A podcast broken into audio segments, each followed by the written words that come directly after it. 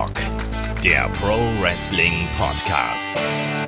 Ja, hallo und herzlich willkommen zu Headlock, dem Pro Wrestling Podcast, Ausgabe 342. Heute unterziehen wir Raw und SmackDown dem Headlock-Check. Wie steht das aktuelle WWE-Produkt da? Mein Name ist Olaf Bleich, ich bin euer Host. Bei mir, da ist der Kai. Wunderschönen guten Tag. Hallo. Und der David ist auch dabei. Wunderschönen guten Tag ebenfalls. Thunder. Aha, aha, aha, aha.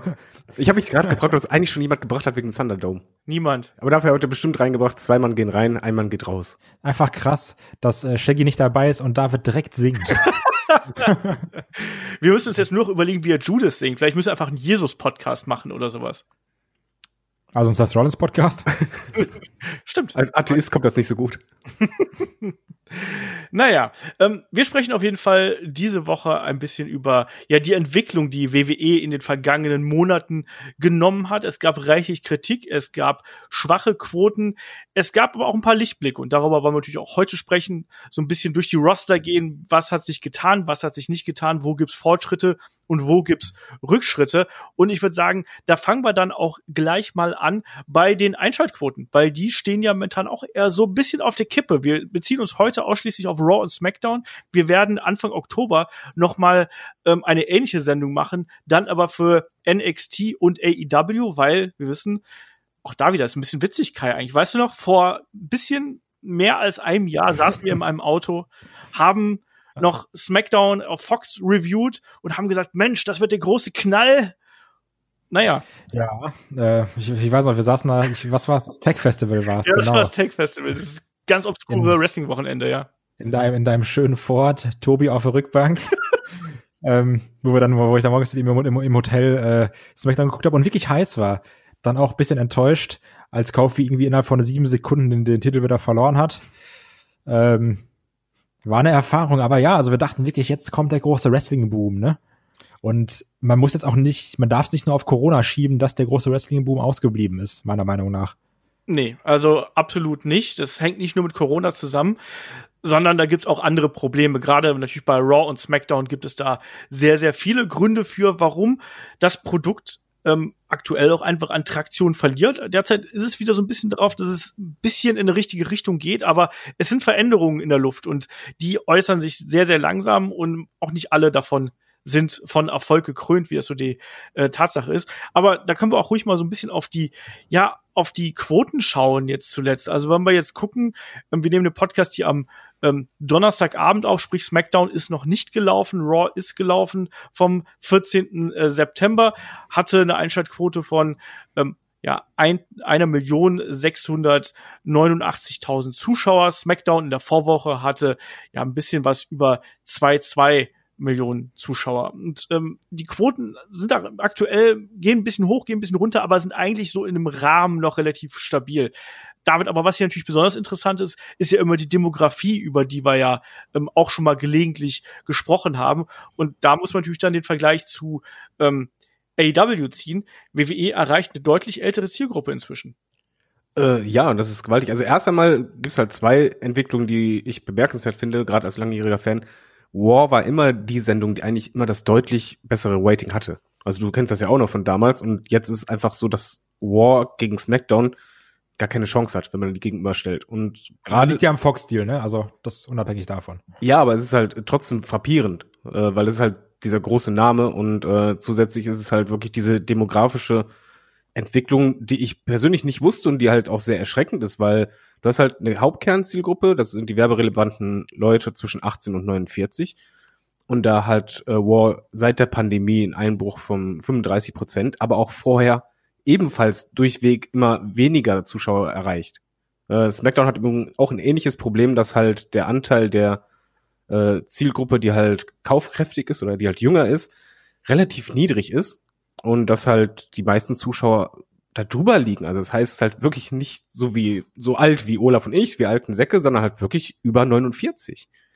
Und das zeigt eigentlich auch, dass es eine ja eine große Gefahr eigentlich ist, weil die Leute werden halt immer älter und es verschiebt sich eigentlich alles nur und wenn halt dein Publikum immer älter wird, Anführungszeichen stirbt es dir immer mehr weg oder halt äh, schaltet immer weniger ein irgendwann mal. Du musst halt unbedingt die Jungen kriegen, weil die Jungen sind die, die länger in dieser Zielgruppe drin sind. Und die Frage ist halt nur, wieso ist das? Weil zum Beispiel AEW hat vergleichsweise natürlich niedrige Zuschauerzahlen. Sie haben halt jetzt eine Million wieder geknackt, was sehr gut war. Aber was da am heftigsten ist, ist einfach der Anteil an dieser jungen Zielgruppe, der ist sehr viel höher. Und die Frage ist, warum? Genau, das ist eben die interessante Geschichte. Ne? Also anscheinend gelingt es WWE zurzeit nicht wirklich diese jungen ähm, ja, Zuschauer irgendwo zu erreichen. Da kann ich auch mal den, den Jüngsten hier in der Runde fragen. Kai, wie erklärst du dir das? Wir wollen nicht nur über Rating sprechen, muss ich auch dazu sagen. Wir nehmen das nur mal als Einstieg und dann gehen wir hier dann auch in die Vollen. Aber ich finde es trotzdem mal interessanter, auch wenn man mit diesen Zahlen so ein bisschen rumjongliert und da ein bisschen sich überlegt, woran das liegen könnte. Kai, was ist da deine Interpretation? Boah, also ich glaube halt schon, dass da, da kommen halt tausende Faktoren zusammen, ne? Also zum einen natürlich eine Sache, über die wir schon seit Jahren sprechen, sagen, okay, dass das verschiebt sich irgendwie, das Produkt wird so aufgeteilt mit, du kannst es auf YouTube gucken, ähm, du musst es nicht zwingend im TV gucken, du kannst auch Sachen nachholen, dann bist du nicht an, an dieses gebunden, okay, ich muss jetzt schauen, was läuft. Ähm, aber natürlich auch, was halt ähm, ein großer Faktor ist, dass das Produkt schlechter, schrägstrich uninteressanter wird. Also wir haben wir es ja auch gelobt, dass sie sich jetzt wieder mehr Mühe gegeben haben, was man auch gemerkt hat meiner Meinung nach. Ähm, aber auch gerade eine Sache, die halt ein David anspricht, ganz häufig ist dieses mir fehlt am Ende einer Sendung die, dieser Motivator, nächste Woche wieder einzuschalten. Und wenn das halt so vor sich hin dümpelt und du dann denkst, ja, habe ich jetzt geguckt, nächste Woche muss ich eigentlich nicht schauen, ähm, weil sind wir mal ehrlich, ist jetzt ja auch dieser Hauptkritikpunkt dieses von Woche zu Woche bucken. Und wenn du eben so von Woche zu Woche bookst, dann ist es doch ganz egal, ob ich jetzt Folge eins, zwei, drei oder vier schaue oder ob ich mal äh, Folge drei auslasse. Weil das ist, ist, also es ändert sich ja irgendwie jede Woche nach, nach Lust und Laune. Dann, dann muss ich es ja gar nicht verfolgen. Das ist ja so, als würde ich jetzt irgendwie, weiß ich nicht, eine Staffel Better Call Saul gucken und dann, dann wird so mittendrin einfach mal das Drehbuch umgeschrieben. Da denke ich mir doch auch, ja, warum soll ich denn jetzt alles verfolgen, wenn sich's eh jede Woche ändert?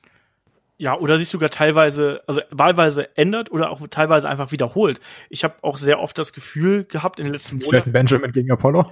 Zum Beispiel, aber ich habe auch sehr oft das Gefühl gehabt, dass bestimmte Dinge, die ich mir angeschaut habe, eigentlich eine Woche später schon wieder keine Relevanz mehr gehabt haben oder Dinge, die ähm, präsentiert worden sind, einfach gar keine langfristige Idee gehabt haben. Also Wozu hat ein Alistair Black jetzt so lange im Schrank gesessen? Wir wissen es nicht. Also da ist ja, gab es kein, es gab zu wenig große Payoffs, es gab zu wenig diese großen Momente, ähm, die kreiert worden sind. Man hat das jetzt zuletzt wieder besser geschafft, aber das war etwas, was ähm, in den vergangenen Jahren auch schon eine große Herausforderung gewesen ist. Da hat man so pro Jahr so seine zwei, drei, vier Highlights gehabt, aber die Wochenshows waren eben vergleichsweise träge und ich glaube, das hängt eben auch damit zusammen. Und Entschuldigung, äh, ich wollte sagen, es, es kommt auch noch hinzu, dass du öfters bei, habe ich zumindest bei ähm, War zum Beispiel das Gefühl hast, es wird halt was angeteasert, worauf du dich zum Beispiel freust, aber du weißt schon, es wird nicht diesen Payoff dafür geben. Also beispielsweise, wenn halt ein Keith Lee äh, gegen Du kämpft, dann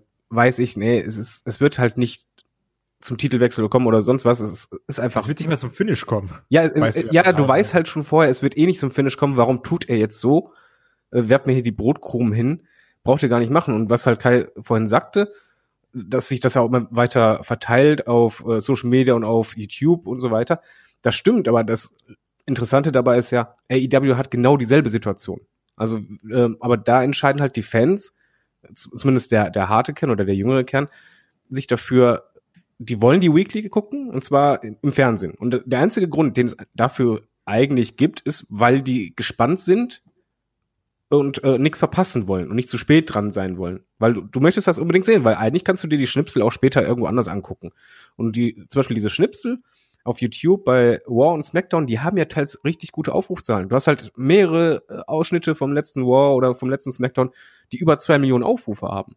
Das sind sehr gute Zahlen, aber trotzdem im Vergleich zu den Zuschauern im Fernsehen fehlt halt irgendwas oder halt mehrere Punkte, die dich dazu bringen, oh Mist, ich darf die Sendung nicht verpassen, diese Motivation fehlt halt. Und was du halt vorhin sagtest, dieses ähm, durchgehende Erzählen, das ist auch etwas, was super wichtig ist, weil ich, ich werde als Zuschauer immer enttäuscht, wenn etwas passiert ist, ich mir das merke und es keine Schlussfolgerung hat. Es ist super wichtig, dass halt Kleinigkeiten irgendwie eine Schlussfolgerung haben. Und das macht halt momentan, ja, das klingt halt jetzt gerade wie Fanboy, aber das ist halt wirklich meine Meinung, AEW aktuell besser, dass ich halt das Gefühl habe, ich werde als Zuschauer belohnt, dafür, dass ich die Sendung nicht verpasst habe.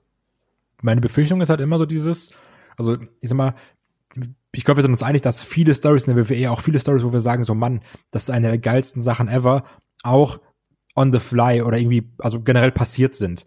Wo man auch jetzt nicht vielleicht gesagt hat, okay, wir sind hier, wir wollen dahin, sondern viele Sachen sind auch irgendwie äh, gewachsen, so sei es jetzt ein Daniel Bryan oder sowas, ne? Also, aber ich habe irgendwie das Gefühl, dass ganz viele Stories, auch die jetzt gut laufen, ähm, um jetzt mal eine Sache zu nennen, für mich, ha, Wortwitz, einer der MVPs der Corona-Zeit ist immer noch MVP, was ich ja schon tausendmal auch gesagt habe in den äh, ganzen Casts mit Olaf. Aber ich glaube nicht, dass man jetzt wirklich weiß, was das Hurt-Business in einem Monat macht, in zwei Monaten macht. Ja. Ähm, da, das, also so, ich finde das super cool und ich, ich mochte jetzt auch, egal ob es Sinn gemacht hat, dass sie gegen Retribution rausgekommen sind oder nicht. Als Heel Stable. ja. Was aber erstmal ein, ein ballsy Move war, wo du sagst, yo, jetzt, hier, hier kommen die gefährlichen Typen, so vier gegen zehn, aber rin. Fand ich geil. Ähm, aber ich bin mir zu 99 Prozent sicher, dass man nicht weiß, was machen die in einem Monat, was machen die in zwei, was machen die in drei. Und ähm, da ist jetzt ein Cedric Alexander drin, weil es Sinn macht, was ich gut finde. Aber ich habe das Gefühl, dass viele Sachen von hier bis maximal in zwei Wochen gedacht sind. Und das ist halt gefährlich. Ja, vor allen Dingen, du merkst halt wirklich als Zuschauer, dass halt etwas aufgebaut wird, was eigentlich halt der Anfang ist oder der, der, der erst, das erste Drittel von der Entwicklung. Und auf einmal kommt dieser Cut oder eine Wendung. Und du merkst einfach, okay, da wurde gerade auf einmal was fallen gelassen, was halt kurzfristig oder mittelfristig schon einen Plan hatte, auch ein Drehbuch hatte und dann wurde es einfach spontan geändert, weil irgendwas nicht gepasst hat oder funktioniert hat. Man hat auch letztens im Newsheet wieder gelesen, dass halt die vorletzte War-Sendung war das, glaube ich, dass sie zwei Stunden vorher erst fix war, weil halt vorher alles umgeschrieben wurde. Komplett. Das ist ja eh was, was sich ja äh, sehr oft durch die ganzen äh, Sheets durchzieht und auch was ja Dean Ambrose ja auch äh, gesagt hat. Der hat ja auch ganz klar gesagt, das Problem von WWE sind nicht die Wrestler, sind auch nicht unbedingt die Leute, die die Drehbücher schreiben, sondern es ist eben dann auch ein Vince McMahon, der einfach auch gerne mal alles über den Haufen wirft, wenn äh, ihm danach ist sozusagen und ähm, der ein Wrestling-Produkt quasi auf die Beine stellen soll, aber eigentlich gar nicht mehr den Bezug zu seiner eigenen Zielgruppe hat. Und das ist natürlich dann auch extrem schwierig. Und da kann man sogar einen Rückbezug nehmen, ich sage es jetzt mal so, zu Mitte der 90er, wo man auch gemerkt hat, dass ähm, beispielsweise ein äh, Paul Heyman mit der ECW, weil Paul Heyman damals jünger gewesen ist, schon einen extrem guten Draht zu der Zielgruppe gehabt hat. Was wollte man, was wollten junge Männer damals? Die wollten sowas haben wie ECW, die wollten nicht irgendwie den Clown sehen oder irgendwie Papa Shango oder sonst irgendwas, sondern die wollten Gewalt, die wollten Sex mit dabei und all das, was irgendwie noch mit äh, dazugehört, um Spaß zu haben, während bei WWF damals dann die ja, die anderen Figuren, die Comicfiguren durch die Gegend gelaufen sind. Und so einen ähnlichen Vergleich sehe ich auch heute. Ich sehe aktuell, wenn wir jetzt diesen Vergleich wieder ziehen wollen, auch nicht einen Tony Khan als den absoluten Heilsbringer, was irgendwie das Booking und sowas angeht. Aber man merkt schon, dass diese Fraktion, die da zusammensitzt bei AW, ähm, ein besseres Gespür momentan für den Zeitgeist hat. Und das ist ein Stichwort, das haben wir in den letzten Ausgaben schon ein paar Mal aufgegriffen, auch im Fragen-Podcast zur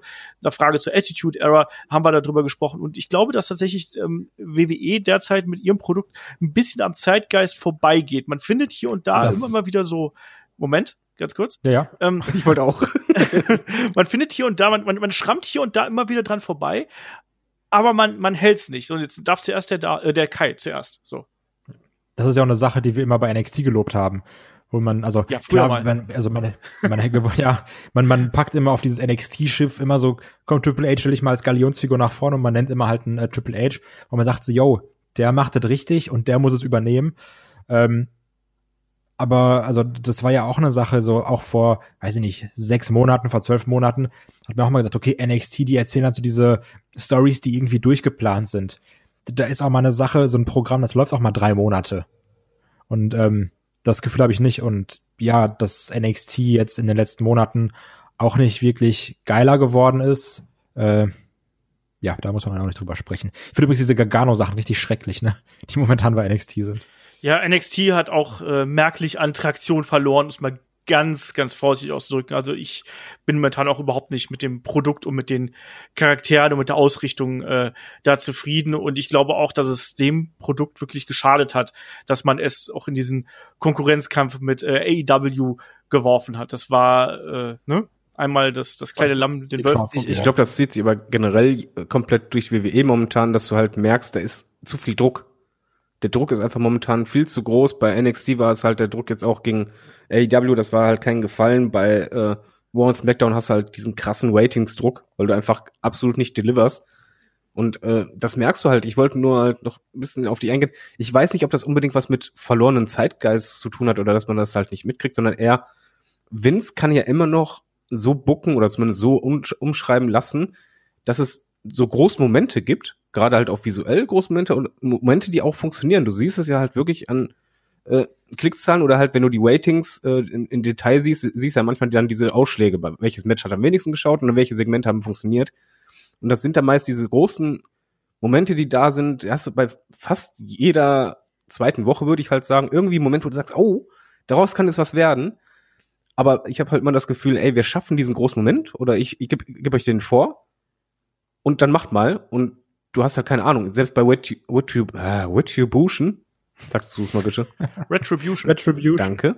Ähm, selbst da habe ich halt das Gefühl, man hat halt diese ersten Momente im Kopf gehabt oder man hat die halt schnell eingeworfen. Aber was man jetzt genau damit macht und was ist genau die Motivation ist und ist genau der Plan, der ist halt nicht da und selbst halt, das zieht sich halt überall durch, ob beim Braun Strowman, selbst bei Drew McIntyre und, und Co. oder du, du, nimmst halt Leute, wie du sagst, mit Alistair Black kriegst du eine Mini-Story oder Mini-Moment und dann ist einfach so alles irrelevant. Es wird halt schnell fallen gelassen, weil du halt eher auf diese Momente hinarbeitest und bei AEW zum Beispiel, du, du merkst es ja auch als Fan, genau als Wrestling-Fan, magst du es, wenn du belohnt wirst, dadurch, dass du halt ein aufmerksamer Zuschauer warst und das länger verfolgt hast. Und wenn da halt eine Storyline ist, bei AW, die halt äh, so aufgebaut wurde, dass äh, rauskommt, dass, ey, vor Monaten, weißt du noch, da fing das eigentlich an und du als Fan dann merkst, oh ja, stimmt, ich kann mich ja noch an alles erinnern. Ich sag halt nur Matt Hardy gegen Sammy, wo du einfach merkst, ey, eigentlich ist das viel, viel länger aufgebaut oder bei, bei äh, The Elite. Richtig lange Storylines und genau diese langen Storylines sind halt das, was fehlt, aber das, was auch funktioniert. Wenn du zum Beispiel SmackDown an, ansiehst, da sind halt momentan auch ein bisschen die Frauen. Sascha Banks und, und, Bailey ist halt schon sowas, wo du sagst, okay, das ist halt jetzt, das geht mal jetzt langsam los und da hast du halt, so schlecht es vorher auch war, weil du immer sagtest, jetzt mach mal endlich, hast du halt diese lange Verbundenheit oder das Gefühl als Fan, ey, ich bin jetzt lang genug dabei, ich kenne euch. Mhm. Und das ist, glaube ich, sehr wichtig. Genauso deswegen funktioniert auch Roman Reigns, der im Übrigen für mich, ich nehme es ja vorweg, der Grund ist, warum SmackDown momentan gute Ratings zieht. Ähm, weil das hast du einfach einen Charakter, den du halt lange verfolgst und lange begleitest und dann äh, hast du jetzt eine Wendung und das, was vorher war, das vergisst du als Fan nicht. Und das dürfen die Booker auch nie vergessen. Du hast das im Hinterkopf und dadurch hast du eine Beziehung zu ihm und baust auch deine eigenen Motive mit rein und bist dadurch interessierter daran. Mhm. Roman Reigns sieht ja auch wieder wie ein Star aus. Das muss man auch mal ganz klar sagen. Er kam zurück, neue Attitüde, neue, ähm, noch nicht mal ein neuer Szene. Look irgendwo, ne? Aber einfach die Art und Weise, wie er sich präsentiert, mit Paul Heyman an seiner Seite. Auch da die Story mit Brock Lesnar, was du gerade angesprochen hast, David, ne? Der Rückbezug, das geht schon. Und das hat dann eben auch funktioniert. Und ich glaube auch, dass er auf jeden Fall jemand gewesen ist, der hier das Produkt nochmal deutlich belebt hat. Wir haben es ja auch an uns gemerkt. Wir haben auch direkt gesagt, boah, da ist ja auch einmal wieder was passiert. Und äh, da ist plötzlich die Bewegung drin, die wir schon ja vor drei, vier Jahren, als wir Headlock angefangen haben, schon begründet haben. Ich glaube, der zweite oder dritte Podcast war ähm, Aufstieg und Fall des Roman Empire, den wir gemacht haben. Ich glaube auch, da waren wir fast in derselben Besetzung wie jetzt hier dabei. Und jetzt quasi, da haben wir schon gesagt, Mensch, vielleicht muss man den endlich mal heel turn, damit da eine Bewegung drin ist und die haben wir jetzt eben dann auch bekommen. Aber David, du hast gerade auch noch eine andere Komponente angesprochen. Ähm, was die Präsentation angeht. Und da müssen wir auch ganz kurz auf den äh, Thunderdome eingehen, weil das war ja auch durchaus was, äh, was natürlich durch die Corona-Krise bedingt auch abgenommen hat. Dieses Gefühl eines großen Events ähm, hat wirklich dann gefehlt, finde ich, in den vergangenen Monaten. Thunderdome behebt das nicht vollkommen, macht es aber meiner Meinung nach ein bisschen besser, als es vorher der Fall gewesen ist. Auch wenn natürlich die Akustik naja, die kommt aus der Dose, ne? Die klingt halt eben wie ein Videospiel irgendwo. Die sind ja auch aus dem Videospiel eins zu eins. Ja. Ja. ne? Also, und das ist dann eben irgendwo das, das größte Problem, was ich hier habe. Aber ähm, frage ich auch mal einen David direkt hier. War es nicht auch für dich so, dass gerade diese Shows aus dem Performance Center sich einfach viel zu klein angefühlt haben und dass WWE dadurch auch, man war ja auf einem Level plötzlich wieder wie die wenigen anderen Promotions, die auch dann noch produziert haben, irgendwie sah alles gleich aus und du hattest gar nicht mehr diesen, ja, diesen Glamour-Faktor, den ja WWE, ne, da steht, steckt der Entertainment drin, das war ja nicht mehr da auf einmal. Ja, mehr noch, es wirkte halt für mich sogar kleiner als Dynamite. Einfach weil halt die, die Location kleiner war. Und es war halt auch wenig spektakulär. Der Thunderdome hat vieles geändert. Äh, dahingehend, dass genau dieser Aspekt wieder reinkam. Es fühlt sich jetzt deutlich größer an. Für mich ersetzt es kein Publikum. Ich finde die Idee, optisch ist es sehr, sehr cool umgesetzt. Muss man einfach mal sagen. Hut ab, da hat man sehr viel Geld in die Hand genommen und ein sehr cooles Design gemacht, was optisch es deutlich anders macht. Das mit dem Bildschirm ist einfach nichts für mich. Ähm, und ich habe auch ein Problem damit mit den unterlegten Sounds. Allerdings ist es mir wieder angenehmer, als wenn ich komplett Stille habe. Gebe ich halt zu. Es ist ein großer, wichtiger Schritt gewesen, weil ich glaube, sonst wäre es deutlich mehr eingebrochen. Es erleichtert dir das Zuschauen. Allerdings werfe ich das jetzt noch in den Raum, schnell bevor Kai dran ist. Der Thunderdome kann leider nicht genug ausgleichen und Wow und SmackDown es hat für mich persönlich noch einen weiteren Grund, warum du gerade in der Corona-Pandemie so ja, einen krassen Unterschied auch bei den Ratings zwischen den beiden Sendungen hast wir merken das ja auch, wenn wir im Pay-Per-View gucken. Und das ist auch egal, ob WWE oder AEW. Ist egal, welche Show. Du merkst einfach so, ab einer gewissen Zeit wird es immer anstrengender. Wenn du die, die erste Stunde ist eigentlich kein Problem. Bei der zweiten Stunde muss abgeliefert werden, bist auch noch dabei. Aber alles über der zweiten Stunde wird immer schwieriger zu gucken. Und ich finde, da ist halt ein riesiger Vorteil von SmackDown. Gerade halt, du hast kein Publikum, dann hast du es halt eh schwieriger zu gucken. Okay, es sind Anführungszeichen nur zwei Stunden. Hast du noch Werbung zwischendrin, kannst du dich ein bisschen äh, ausruhen oder was trinken oder sonst was. Ich glaube, das geht halt schon eher als drei Stunden. Das kann ich mir selber auch nicht geben, weil das ist wie beim Pay-per-View. Ich habe genau dasselbe Gefühl, einfach, ey, die letzte Stunde, ich kann das nicht, das ist mir zu viel.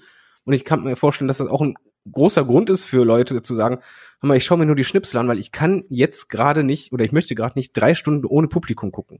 Da ist es einfach ein Vorteil für mich bei SmackDown insgesamt ist natürlich äh, jede Woche quasi zweieinhalb Stunden, zwei, dreiviertel Stunden, je nachdem mit oder ohne Werbung, ähm, da TV zu produzieren, ist dann eben schon eine äh, riesen Herausforderung. Man merkt auch einfach, dass es äh, zu viel ist in meinen Augen. Bei SmackDown. Nee, ich meine auch als, als Zuschauer. Dadurch, yeah, dass halt Zuschauer. in der Corona, wenn, wenn du jetzt zum Beispiel viel Publikum hast, dann ist das ein bisschen ausgeglichen für mich. Dann, dann ist das leichter zu, in Anführungszeichen, zu ertragen. Aber da ist es schon hart manchmal. Also auch, also jetzt auch jetzt mit Publikum hart. oder sowas. Ähm, also auch als, also auch als nicht Corona war oder sowas. Ja. Sagst du immer so eine äh, Raw-Folge so aus Mai, weißt du, auch so in diesem nach WrestleMania-Loch, aber auch noch nicht auf der Road to SummerSlam wirklich. Ähm, du meinst jetzt Mai letztes Jahr, nicht Mai dieses Jahr. Nur um das ja, genau, das sage ich ja halt, halt nicht als Corona war. Ja. sondern letztes Jahr. Und auch da so eine Raw-Ausgabe komplett gucken. Also, puh, jetzt mal die Shows ja so Arbeit. geschnitten sind, dass du als Zuschauer, also Fernsehzuschauer, kriegst ja anfangs meistens den Happen hingeworfen, der am Ende die Auflösung kriegt. Und du weißt halt, das sind drei Stunden. Ich muss jetzt drei Stunden warten oder zweieinhalb Stunden warten, bis halt die Auflösung kommt. Das ist halt zu viel. Also allgemein zu viel und, und jetzt hast du es halt mit Publikum. Weil ich, anders kann ich mir halt nicht erklären, warum halt die YouTube-Zahlen, das ist halt für mich einfach ein wichtiger Indikator, bei War weiterhin stimmen. Die sind gut. Die sind eigentlich auch besser als bei, äh, bei SmackDown aber dass du halt im Fernsehen das halt dir nicht drei Stunden am Stück an, angucken willst es ist eben auch einfach äh, teils zu lang. Es ist natürlich auch teils gefüllt. Das muss man auch sagen. Da wollte ich gerade noch mal ganz kurz was einwerfen. Auch die Tatsache, wie viele Wiederholungen zu Dingen, die teilweise wirklich vor drei Minuten passiert sind, innerhalb der Shows da gezeigt werden. Ähm, das könnte man auch ein bisschen runterfahren. Stattdessen die Taktung der Geschehnisse einfach ein bisschen höher fahren. Das hat man jetzt in den letzten Wochen und Monaten schon wieder verbessert. Aber man ist noch längst nicht da, wo man eigentlich sein sollte, dass man wirklich in, äh, in jeder Stunde, egal ob bei Raw oder bei SmackDown, dass man da wirklich die entsprechenden Ereignisse hätte, die einen da am Ball bleiben lassen. Ähm, lass uns mal vielleicht hier so ein bisschen durch die ähm, durch die Shows gehen, vielleicht auch mal durch die Superstars beziehungsweise die Roster durchgehen. Also wir haben da auch mal äh, die Frage gestellt bekommen, macht doch sowas mal wie eine Kaderanalyse. Das machen wir jetzt nicht. Das ist nicht, nicht en Detail. Wir müssen jetzt nicht zu jedem einzelnen Wrestler was sagen, sondern wir unterteilen die Kader so ein bisschen. Also sprich sowas wie Main Eventer, mit Kader, Underkader, Tag Team Division, wenn es das überhaupt noch irgendwo gibt und Women's Division müssen wir natürlich auch dann drüber sprechen. Und fangen wir doch damit vielleicht gleich mal an. Also schauen wir doch gleich mal Richtung Raw und äh, Richtung Main Event. Und da haben wir natürlich derzeit ja zwei ganz große äh, Anwärter hier. Ähm, Drew McIntyre, Champion seit WrestleMania und äh, Randy einmal, Orton. Warte, ich will ja. einmal direkt reingrätschen, weil David den äh, gerade in seiner Aufzählung, ich weiß nicht, ob bewusst oder nebenbei, so leicht negativ genannt hat. Was? Ähm, den Drew. Äh, bei ihm ist einfach mein Problem, dass äh, er so toll wie der ist, dass er einfach nach seinem Titelgewinn keine äh, gute Fehde bekommen hat.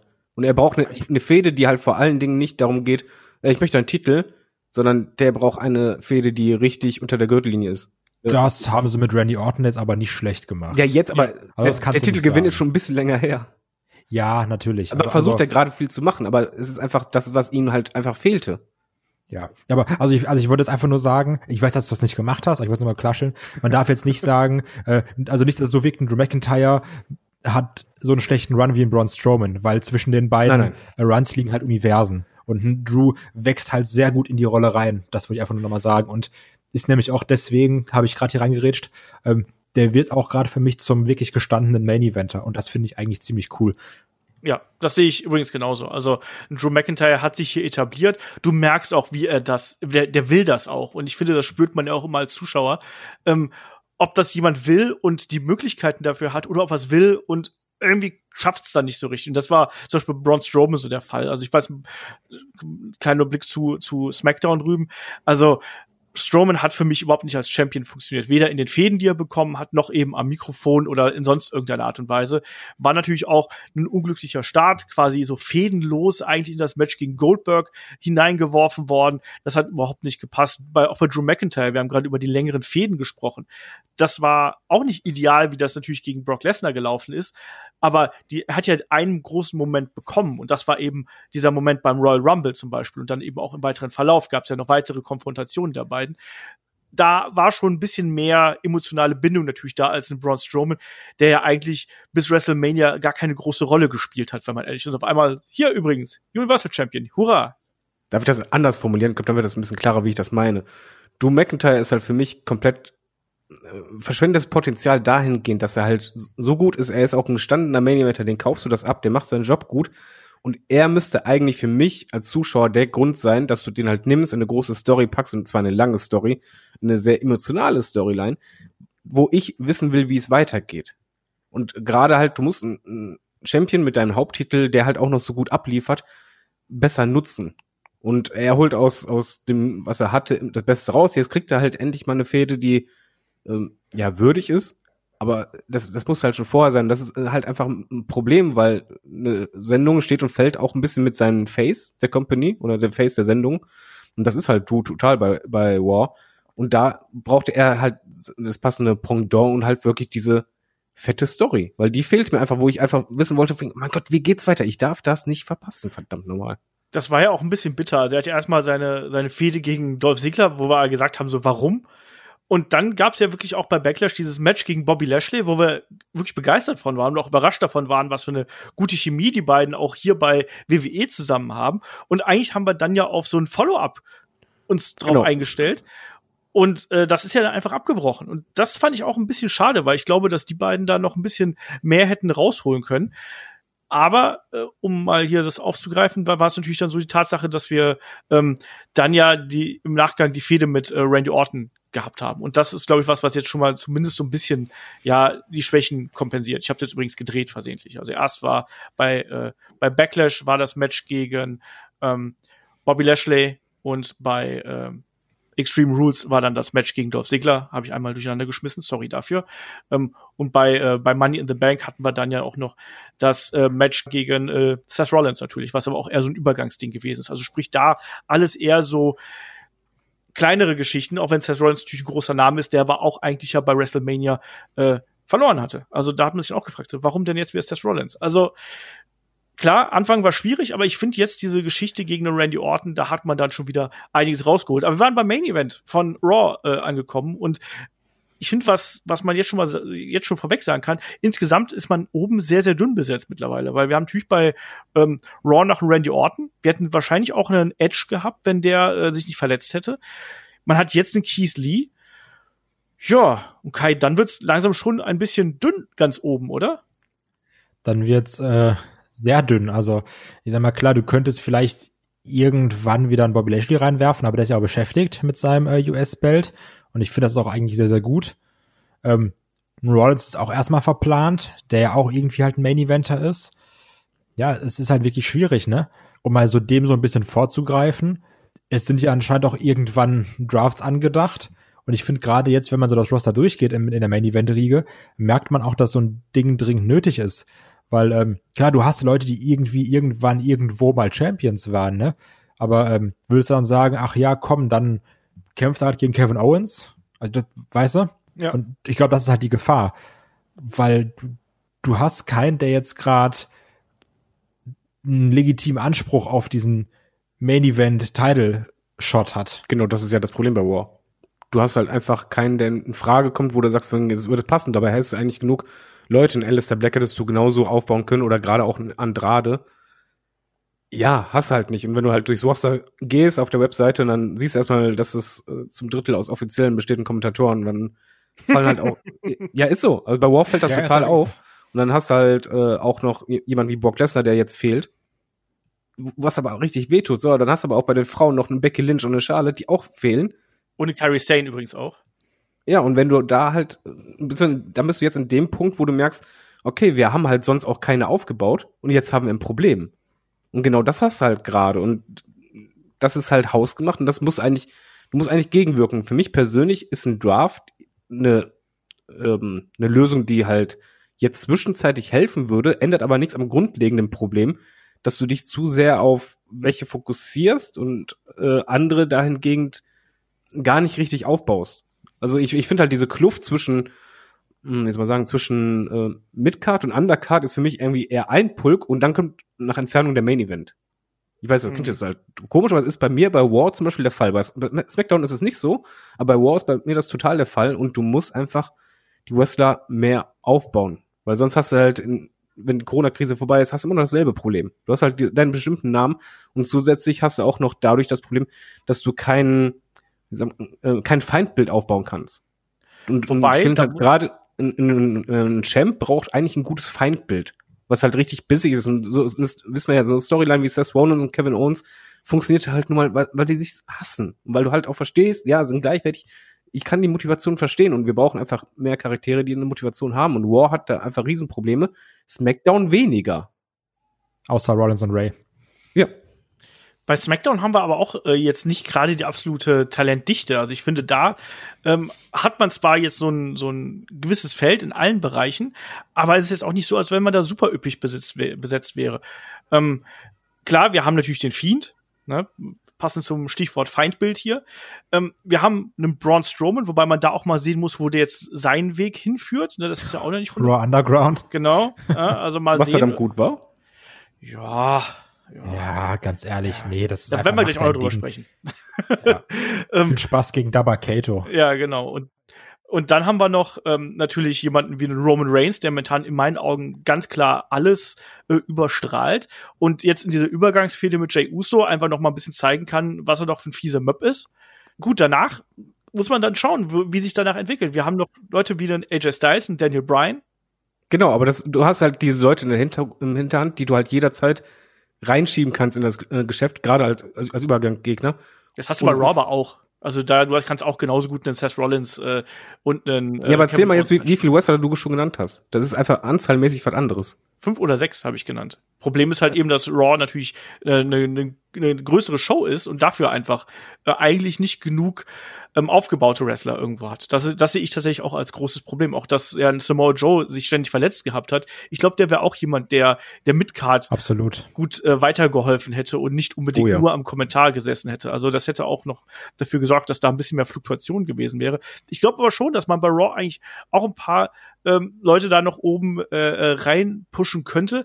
Aber ich habe es gerade schon angesprochen, wir haben natürlich da auch mehr äh, bei, bei Raw noch mehr Platz zu füllen und bei SmackDown eben ja, hat man eben äh, ein bisschen weniger. Deswegen ich, ich finde, ich, also auf dem Papier würde ich sagen, es, es fehlt grundsätzlich erstmal an aufgebauten Talent. Das hat David ja auch gerade schon angesprochen.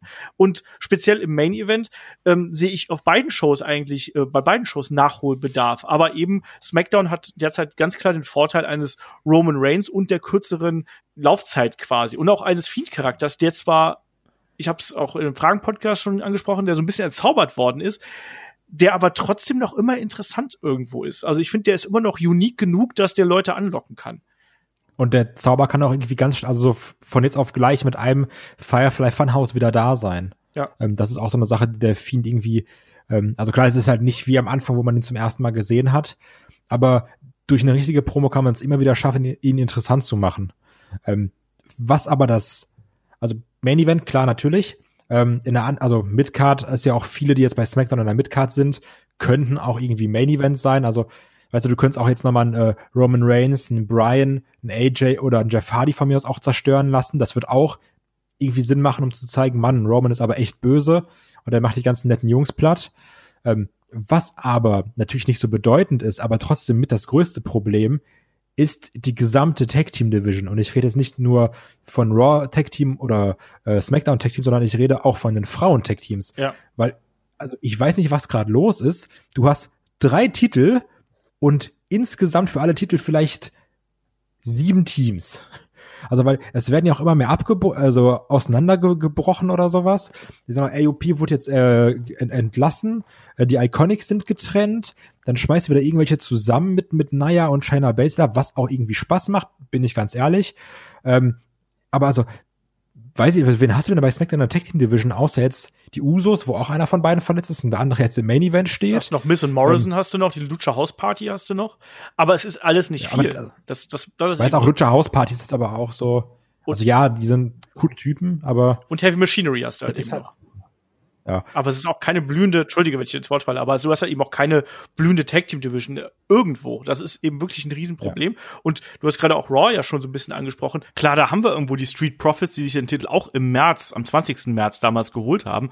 Aber viel mehr ist da ja an etablierten Teams auch nicht irgendwie. Auch da ist es ja so, dass Andrade und ja. ähm, Angel Garza, da, das geht ja auch nicht mehr lang. Also. Ja, wollte ich gerade sagen. Und dann hast du, ähm, die äh, hier die Street Profits. Und das war's eigentlich. Vielleicht hast du noch das Hurt Business. Ja, und dann kannst du noch sagen, hier, dann lass, lass doch einfach Apollo Crews und Ricochet zusammen machen. Schon wieder ja, mal. Also, das ist halt auch krass. Und auch da wieder, äh, wo wir von äh, Momenten sprechen, das Comeback von Mustafa Ali hatte, glaube ich, auch zweieinhalb Millionen Klicks, wenn ich mich nicht täusche. Nagel ich nicht, nicht genau drauf fest. Ähm, ja, der kämpft jetzt übrigens beim Main Event. Mehrfach. Also das ist halt auch ähm, nicht gut. Ja. Äh, und da, da müssen wir halt echt mal sagen, wir haben jetzt hier drei Tech-Team-Titel, so blöd es auch klingt, also wir sagen es ja schon längere Zeit, aber den Frauen-Tech-Team-Titel kannst du eigentlich abschaffen, weil das macht halt keinen Sinn, ne? Da, da fäden dann irgendwie immer die, die gleichen drei zusammengewürfelten Teams. Ähm, und Raw und SmackDown, also das, das, das lohnt sich nicht mit fünf Tech-Teams zwei Titel zu haben. Also, weißt du, das ist irgendwie prozentual sind 40 Prozent der Tech-Teams Champion. Also, ich sag mal, wenn wir beide jetzt ein Team gründen würden, wären die Chancen gar nicht so schlecht, dass wir mindestens einen Shot kriegen würden. Einen Timeslot würdet ihr kriegen, auf jeden Fall. Ja, das Ding ist natürlich, man, man wirft ja auch einfach Leute dann zusammen und schaut mal, ob es funktioniert. Also ich bin mir auch sehr sicher, dass man im Nachgang irgendwann einfach auch einen, einen Ricochet und einen, ähm, und einen Apollo Crews, die wird man wieder zusammenschmeißen, weil man einfach sagt, so, ja komm, das weißt du nicht mal wieder, sondern die wird man einfach zusammenschmeißen, mit sagen, hier komm, macht mal. Dass sich die äh, Viking Raiders, dass sich das Ivar auch noch so schwer verletzt hat, ist auch bitter irgendwo. Ne? Nicht, dass die gut eingesetzt worden wären, in irgendeiner Art und Weise, aber es war zumindest noch ein bestehendes Tag-Team. Ansonsten hast du nichts. Und ich verstehe auch nicht, wie ja. das so passieren kann, dass man einfach sehr oft splittet um des Splittes willen. Und da ist ja nie was Gutes ja, bei rausgekommen. WWE, die Momente. Ja, die Momente sind entscheidend, aber nicht der, der große Plan. Und wenn man halt ehrlich ist, wenn ich da im Office sitzen würde und einfach nur die Zahlen mir anschaue, dann waren halt oft die Tag-Team-Matches auch die mit dem schlechten Ratings, aber ist auch logisch, weil die Titel halt einfach wertlos waren. Ja, die, die sind einfach, also das ist einfach nur ein Accessoire, was du mit zum Ring bringst. Ja. Das ist jetzt nicht so, sagst du, Mann, das, das hat jetzt eine Wertigkeit, dass ich hier Champion bin, sondern nee, du trägst das Ding gerade einfach und musst halt vielleicht ein bisschen mehr fürs Gepäck zahlen. Obwohl jetzt nicht, jetzt ist ja Corona. Glück gehabt. Äh, wenn du jetzt schon Tag Team in den Raum wirfst, darf ich da noch die Women's Division reinwerfen? Darfst du auch noch mit reinwerfen.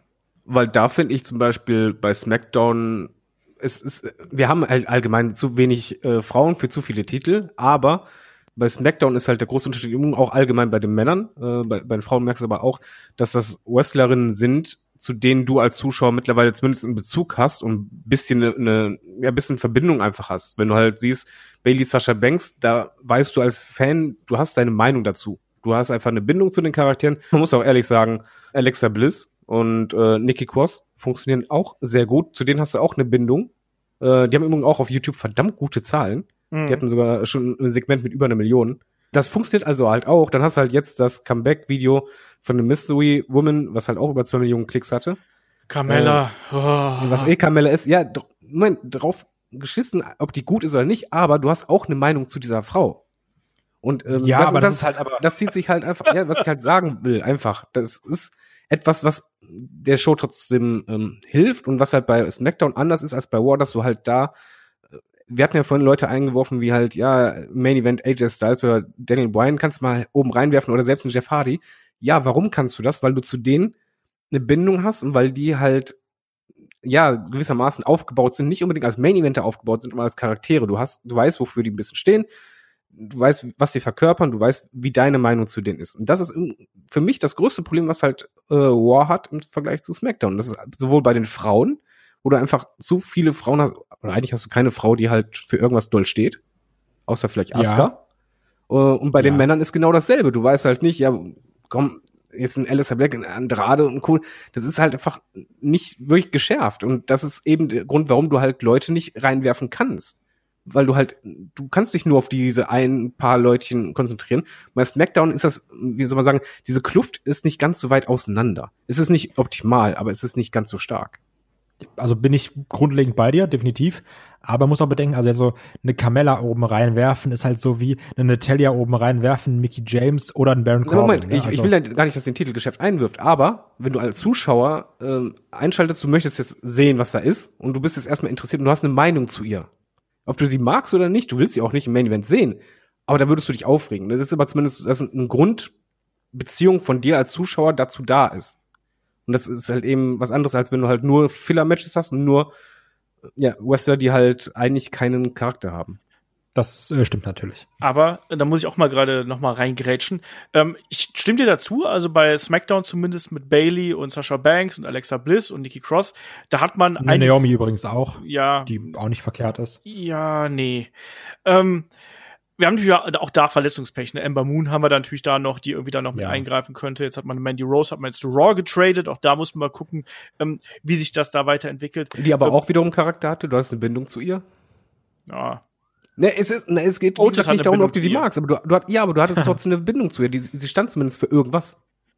Ja, inzwischen so ein bisschen, weil davor war sie ja einfach nur äh, Barbie-Puppe. Ganz persönlich bin ich viel interessierter daran, wie es mit Sonja Deville ausgeht, weil oder weitergeht vielmehr, wenn sie dann hoffentlich alsbald äh, wieder da ist, weil ich finde, die hat sich gerade in der Fehde mit Mandy Rose extrem gemacht am Mikrofon im Ring. Das ist eine, die kann die SmackDown Damen Division, sofern sie denn da antritt, ähm, absolut tragen in naher Zukunft. Die braucht noch ein bisschen Zeit, um sich da zu entwickeln, aber ich finde, man hat da sehr gute Ansätze gesehen, ähm, damit auch gerade diese Fraktion der Horsewomen so ein bisschen, ja, so ein bisschen äh, Zuwachs quasi bekommt, damit da einfach noch eine weitere interessante Persönlichkeit mit dazukommt. Klar, dann kann man jetzt natürlich vorwerfen, das hat jetzt nicht gerade Story-Kontinuität, weil, naja, äh, Karrierematch und so und jetzt ist sie wieder da, aber das wird halt eben so kommen und ich hoffe auch, dass man dann mit Sonja entsprechend was Großes vorhat. Ähm, was man bei Raw vor allem auch ganz stark äh, merkt, dass da wirklich auch die Verluste von einer Becky Lynch und auch von einer ähm, Charlotte, die, dass die einfach fehlen und dass man auch im Nachgang hat man es bei Raw nicht geschafft, irgendwo noch neue Talents ranzuziehen. Also eine Bianca Belair hat man ja hochgezogen. Man hat bis jetzt noch nichts mit ihr gemacht, wirklich. Ne? Das, das finde ich zum Beispiel äh, so bitter. Man hat es da nicht geschafft, irgendwo bei irgendeiner Dame wirklich etwas zu, ja, zu etablieren. Und Shayna Baszler? Ja, ja, du hast ja nichts draus gemacht. Das war äh, einfach so. Ja, ja, das, man hat nichts draus gemacht, wobei ich jetzt das aktuelle Programm besser finde, als äh, sie war zwischendurch auch mal äh, für diverse Wochen weg vom Fenster. Das aktuelle Programm mit ihr und Nia Jax finde ich durchaus ganz in Ordnung, sagen wir es einfach mal so als Couple. Jetzt hat man ja probiert, Selina Vega hier dann auch in die Rolle irgendwie damit reinzuwurschteln gegen Asuka ja, wir werden mal sehen, wo, wo das irgendwie hinführt. Die ist auf jeden Fall jemand, die, äh, die einen Charakter mitbringt, muss man, muss man sagen, ähm, die auch Möglichkeiten am Mikrofon mitbringt. Ähm, Im Ring sicherlich auch äh, keine schlechte ist, aber da muss man sehen. Also grundsätzlich merkt man, ich glaube, das können wir über alle Regionen kann man das, glaube ich, ziehen, dass wir, ich finde, eine, eine sehr große ähm, Midcard irgendwie haben, so ganz viel ähm, ganz viele Wrestler und Wrestlerinnen, die so im Nirgendwo wabern, wo, wo man gesagt hat, Mensch, die sind schon seit zwei Jahren dabei und irgendwie hat sich da fast nie was getan. Und dann eben ein paar etablierte Main-Eventer. aber ansonsten passiert eben nicht viel. Und ähm, die Leute, die so lange quasi im Nirgendwo gewesen sind, jetzt wieder interessant zu machen, das ist eben die große Herausforderung. Und da hat man ja auch nicht nur in den vergangenen Monaten wirklich gute Arbeit ähm, geleistet, um die interessanter zu machen. Also man hat ja hier und da mal Versuche gestartet, bestimmte Wrestler irgendwie da ähm, hervorzubringen. Wisst ihr noch, als Shelton Benjamin beispielsweise argwünsch in die Kamera geguckt hat? Nur so als ein Beispiel. Woran denkt Shelton Benjamin? Diese berühmte Vignette damals. Ähm, ja. Wir hatten viele Sachen. Wir hatten auch eine Liv Morgan, die zurückkam, groß angekündigt, dann, äh, nee, doch nicht. Die irgendwie mit Lana zusammen war. Ja, was halt einfach, es hatte wieder alles keinen Sinn. Und ähm, im Übrigen, du, du hast ja jetzt, ähm, oder hattet ihr jetzt mehrfach gesagt, von wegen, ja, aber jetzt machen sie ja momentan, oder die aktuelle Fehde, ich glaube, ich habe gerade eine andere Herangehensweise, weil ich sehe die Probleme, die man jetzt hat, oder die, die Quotenprobleme, resultieren oder sind die Folge aus etwas, was vorher war. Dass man jetzt versucht zu ändern, das merkt man ja deutlich, aber äh, das ist halt ein langwieriger Prozess. Das Problem, das man zum Beispiel bei War hatte, wo man jetzt sagt, so, ja, Charlotte und Becky sind weg, oh, was machen wir jetzt? Liegt ja auch daran, dass wir halt vorher monatelang so, ja, eigentlich sind das auch die einzigen, die gegeneinander kämpfen um Titel, wo es halt ernsthaft ist, vielleicht noch ein bisschen Asuka, das war's, wo wir schon da beklagt hatten.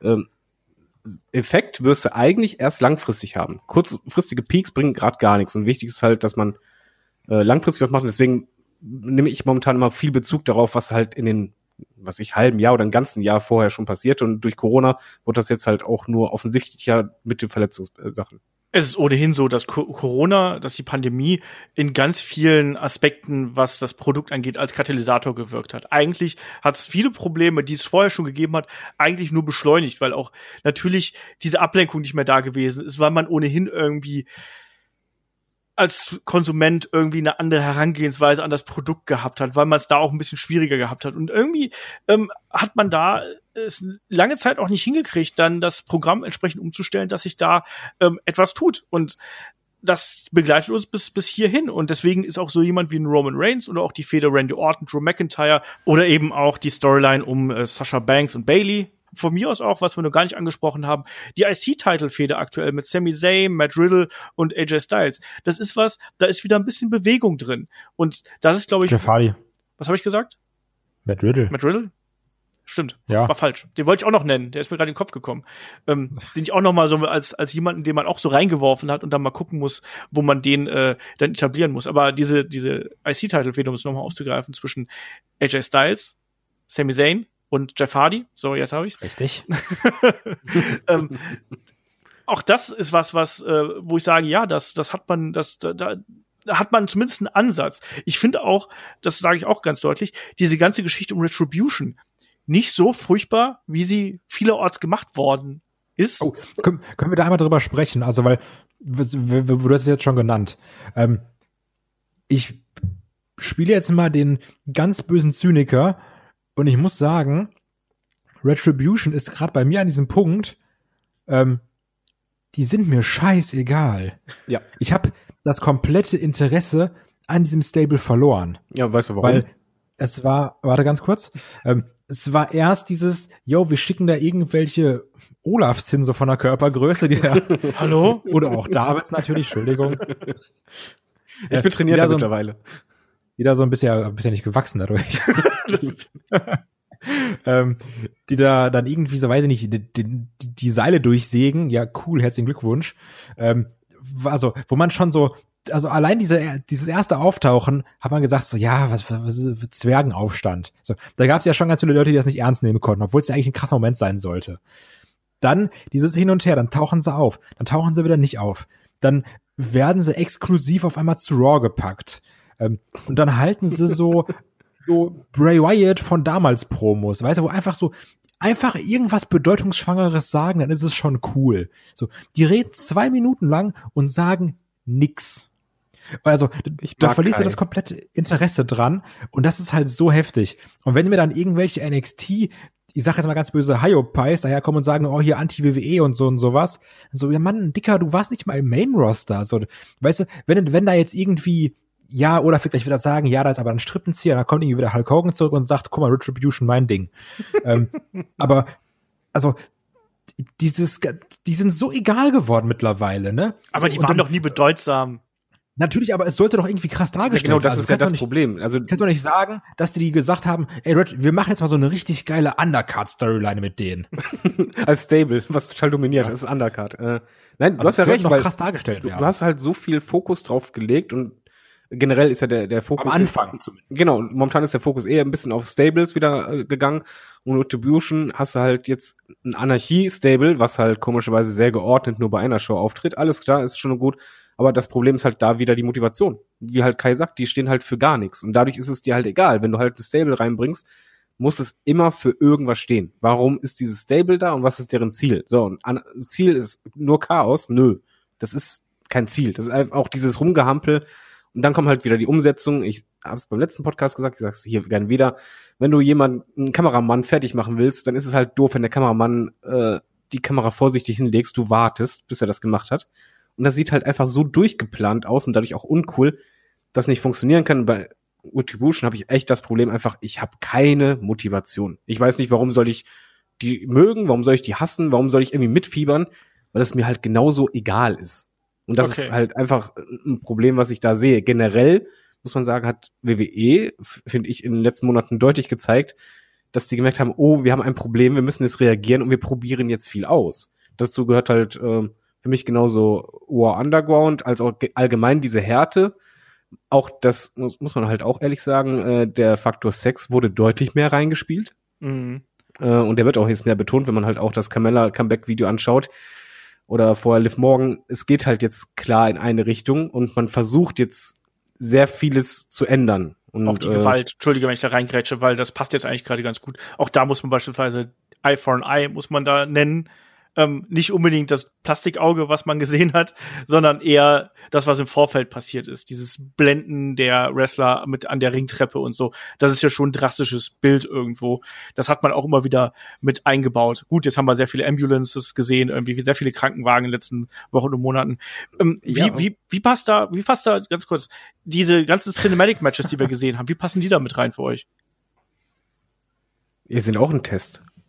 Du hast ja verschiedene Arten von Cinematic äh, Ma- Matches gesehen bei WWE. Sowohl NXT als auch äh, Main Roster. Und da, das ist halt für mich, fühlt sich das halt an wie so eine, ja, Marketinganalyse. Du, du schaust, worauf reagieren die Leute am besten. Bringt uns das voran oder sollten wir das lieber lassen, weil es uns doch nichts bringt? Das ist halt einfach ein, ein Test, um zu schauen, ähm, was die Leute mögen. Und generell habe ich das Gefühl, dass momentan bei Raw und SmackDown sehr viel getestet wird. Weil so würde ich persönlich auch vorgehen. So gehe ich halt in meiner Arbeit auch vor. Du wirfst halt Sachen rein, die halt ein bisschen anders sind und guckst, wie reagieren die. Wenn halt die Leute reagieren, versuchst du das mehr zu befeuern und dann schaust du, wie groß ist der Peak, lohnt sich das oder nee? Und dann schätzt du das halt ab. Und das mit der höheren Gewalt, äh, mit der höheren Gewalt, mit der stärkeren Gewalt, groß an Vince. Ähm, da, da hast du recht. Da allerdings, da stört mich halt immer noch ein bisschen die äh, Inszenierung. Ähm, Das stimmt. ich weiß, das klingt jetzt halt doof. Die Inszenierung ist dahingehend, weil es jetzt wieder Fanboy-mäßig ist. Bei AEW kommt mir die Gewalt, die ja auch gravierend ist, realer vor. Und bei ähm, WWE kommt mir die Gewalt momentan so gewollt und nicht durchgezogen vor. Und dadurch bin ich da halt nicht so gepackt, dass halt diese Gewalt für mich das alles intensiver macht, sondern einfach so, ah, okay, es geht um den Moment. Ja. Kommt drauf an, wer es macht. Ähm, sorry, ich muss aber was einbringen, weil ich das gerade komplett surreal finde. Ähm, und zwar, ähm, das ist, ich, ich glaube, David hat es offen, deswegen mache ich mal ein Ratespiel ähm, an Olaf. Olaf, weißt du, welches Video von Raw die meisten Views hat aus dieser Woche? Aus dieser Woche. Aus dieser Woche Raw auf YouTube. Also wahrscheinlich wird es nicht Retribution sein.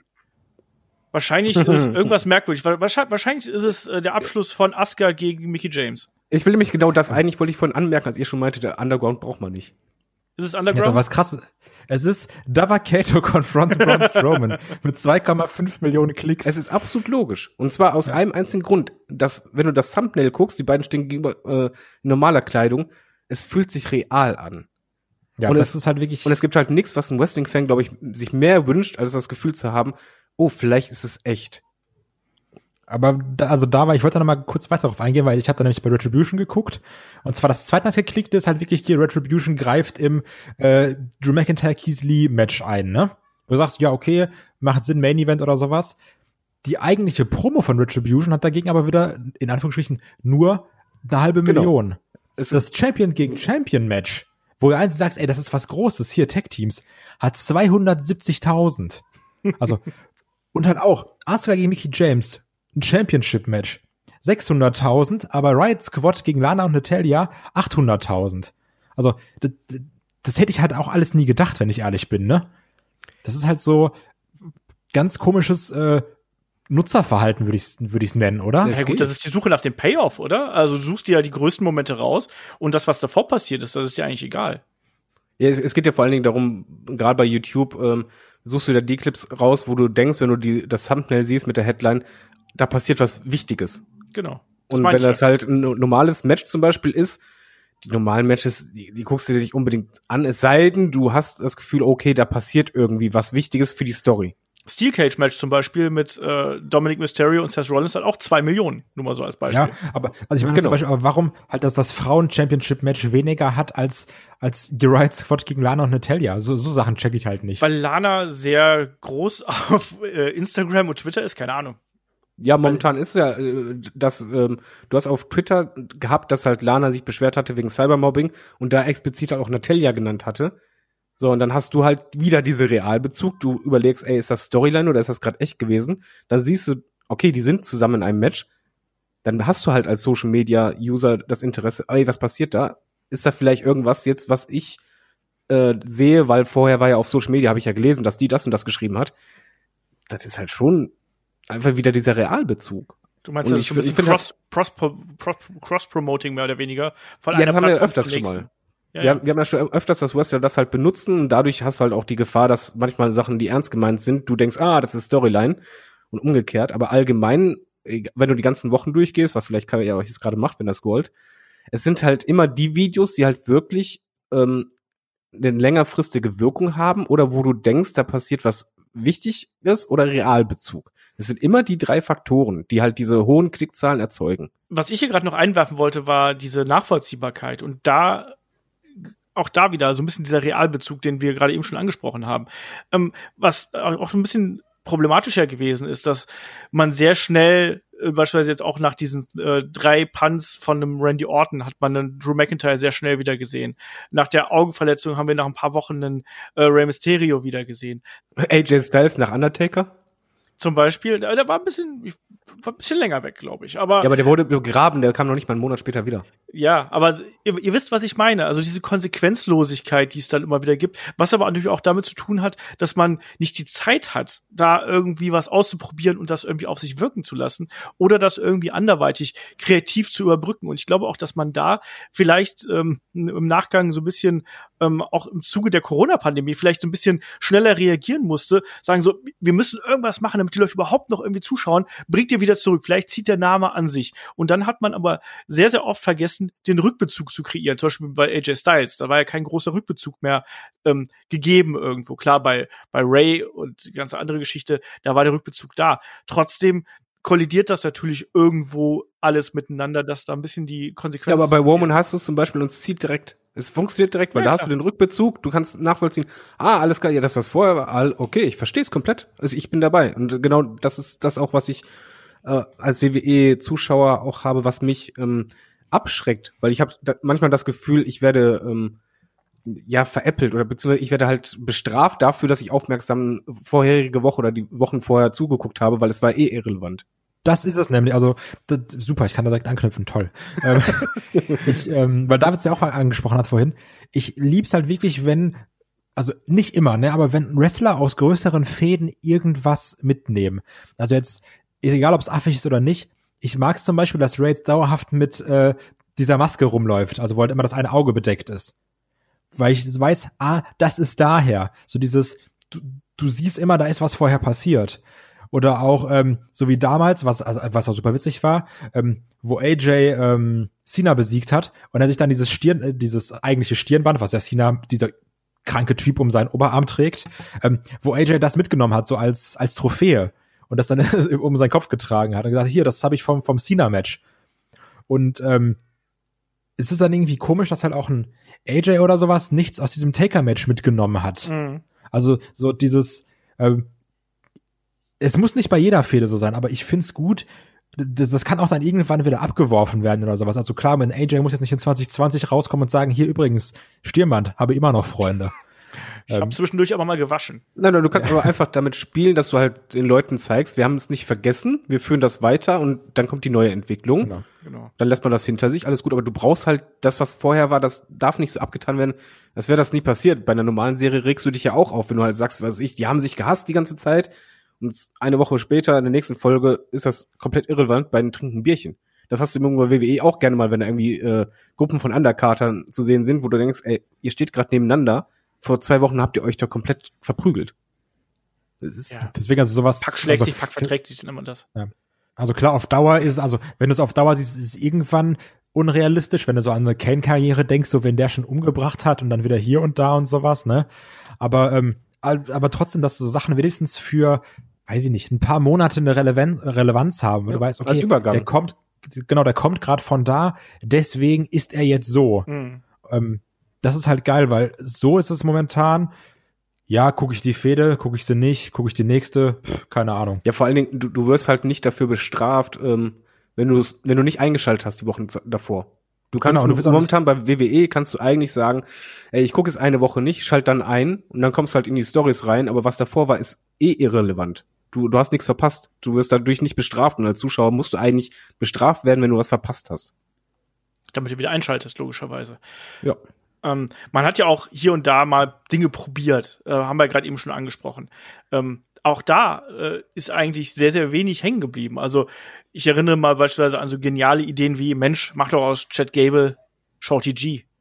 Und was ist eigentlich Ja, aus ähm. Otis mit dem Money in the Bank Koffer geworden, Kai? Ja gut, das ist ja schon präsent. Ja. Ne? Also der ist ja halt immer da mit The Miss und sowas.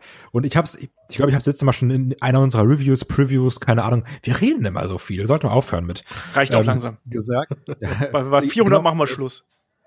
Podcast. Spoiler. Feierabend. Headlock hört bei 400 auf. Tschüss.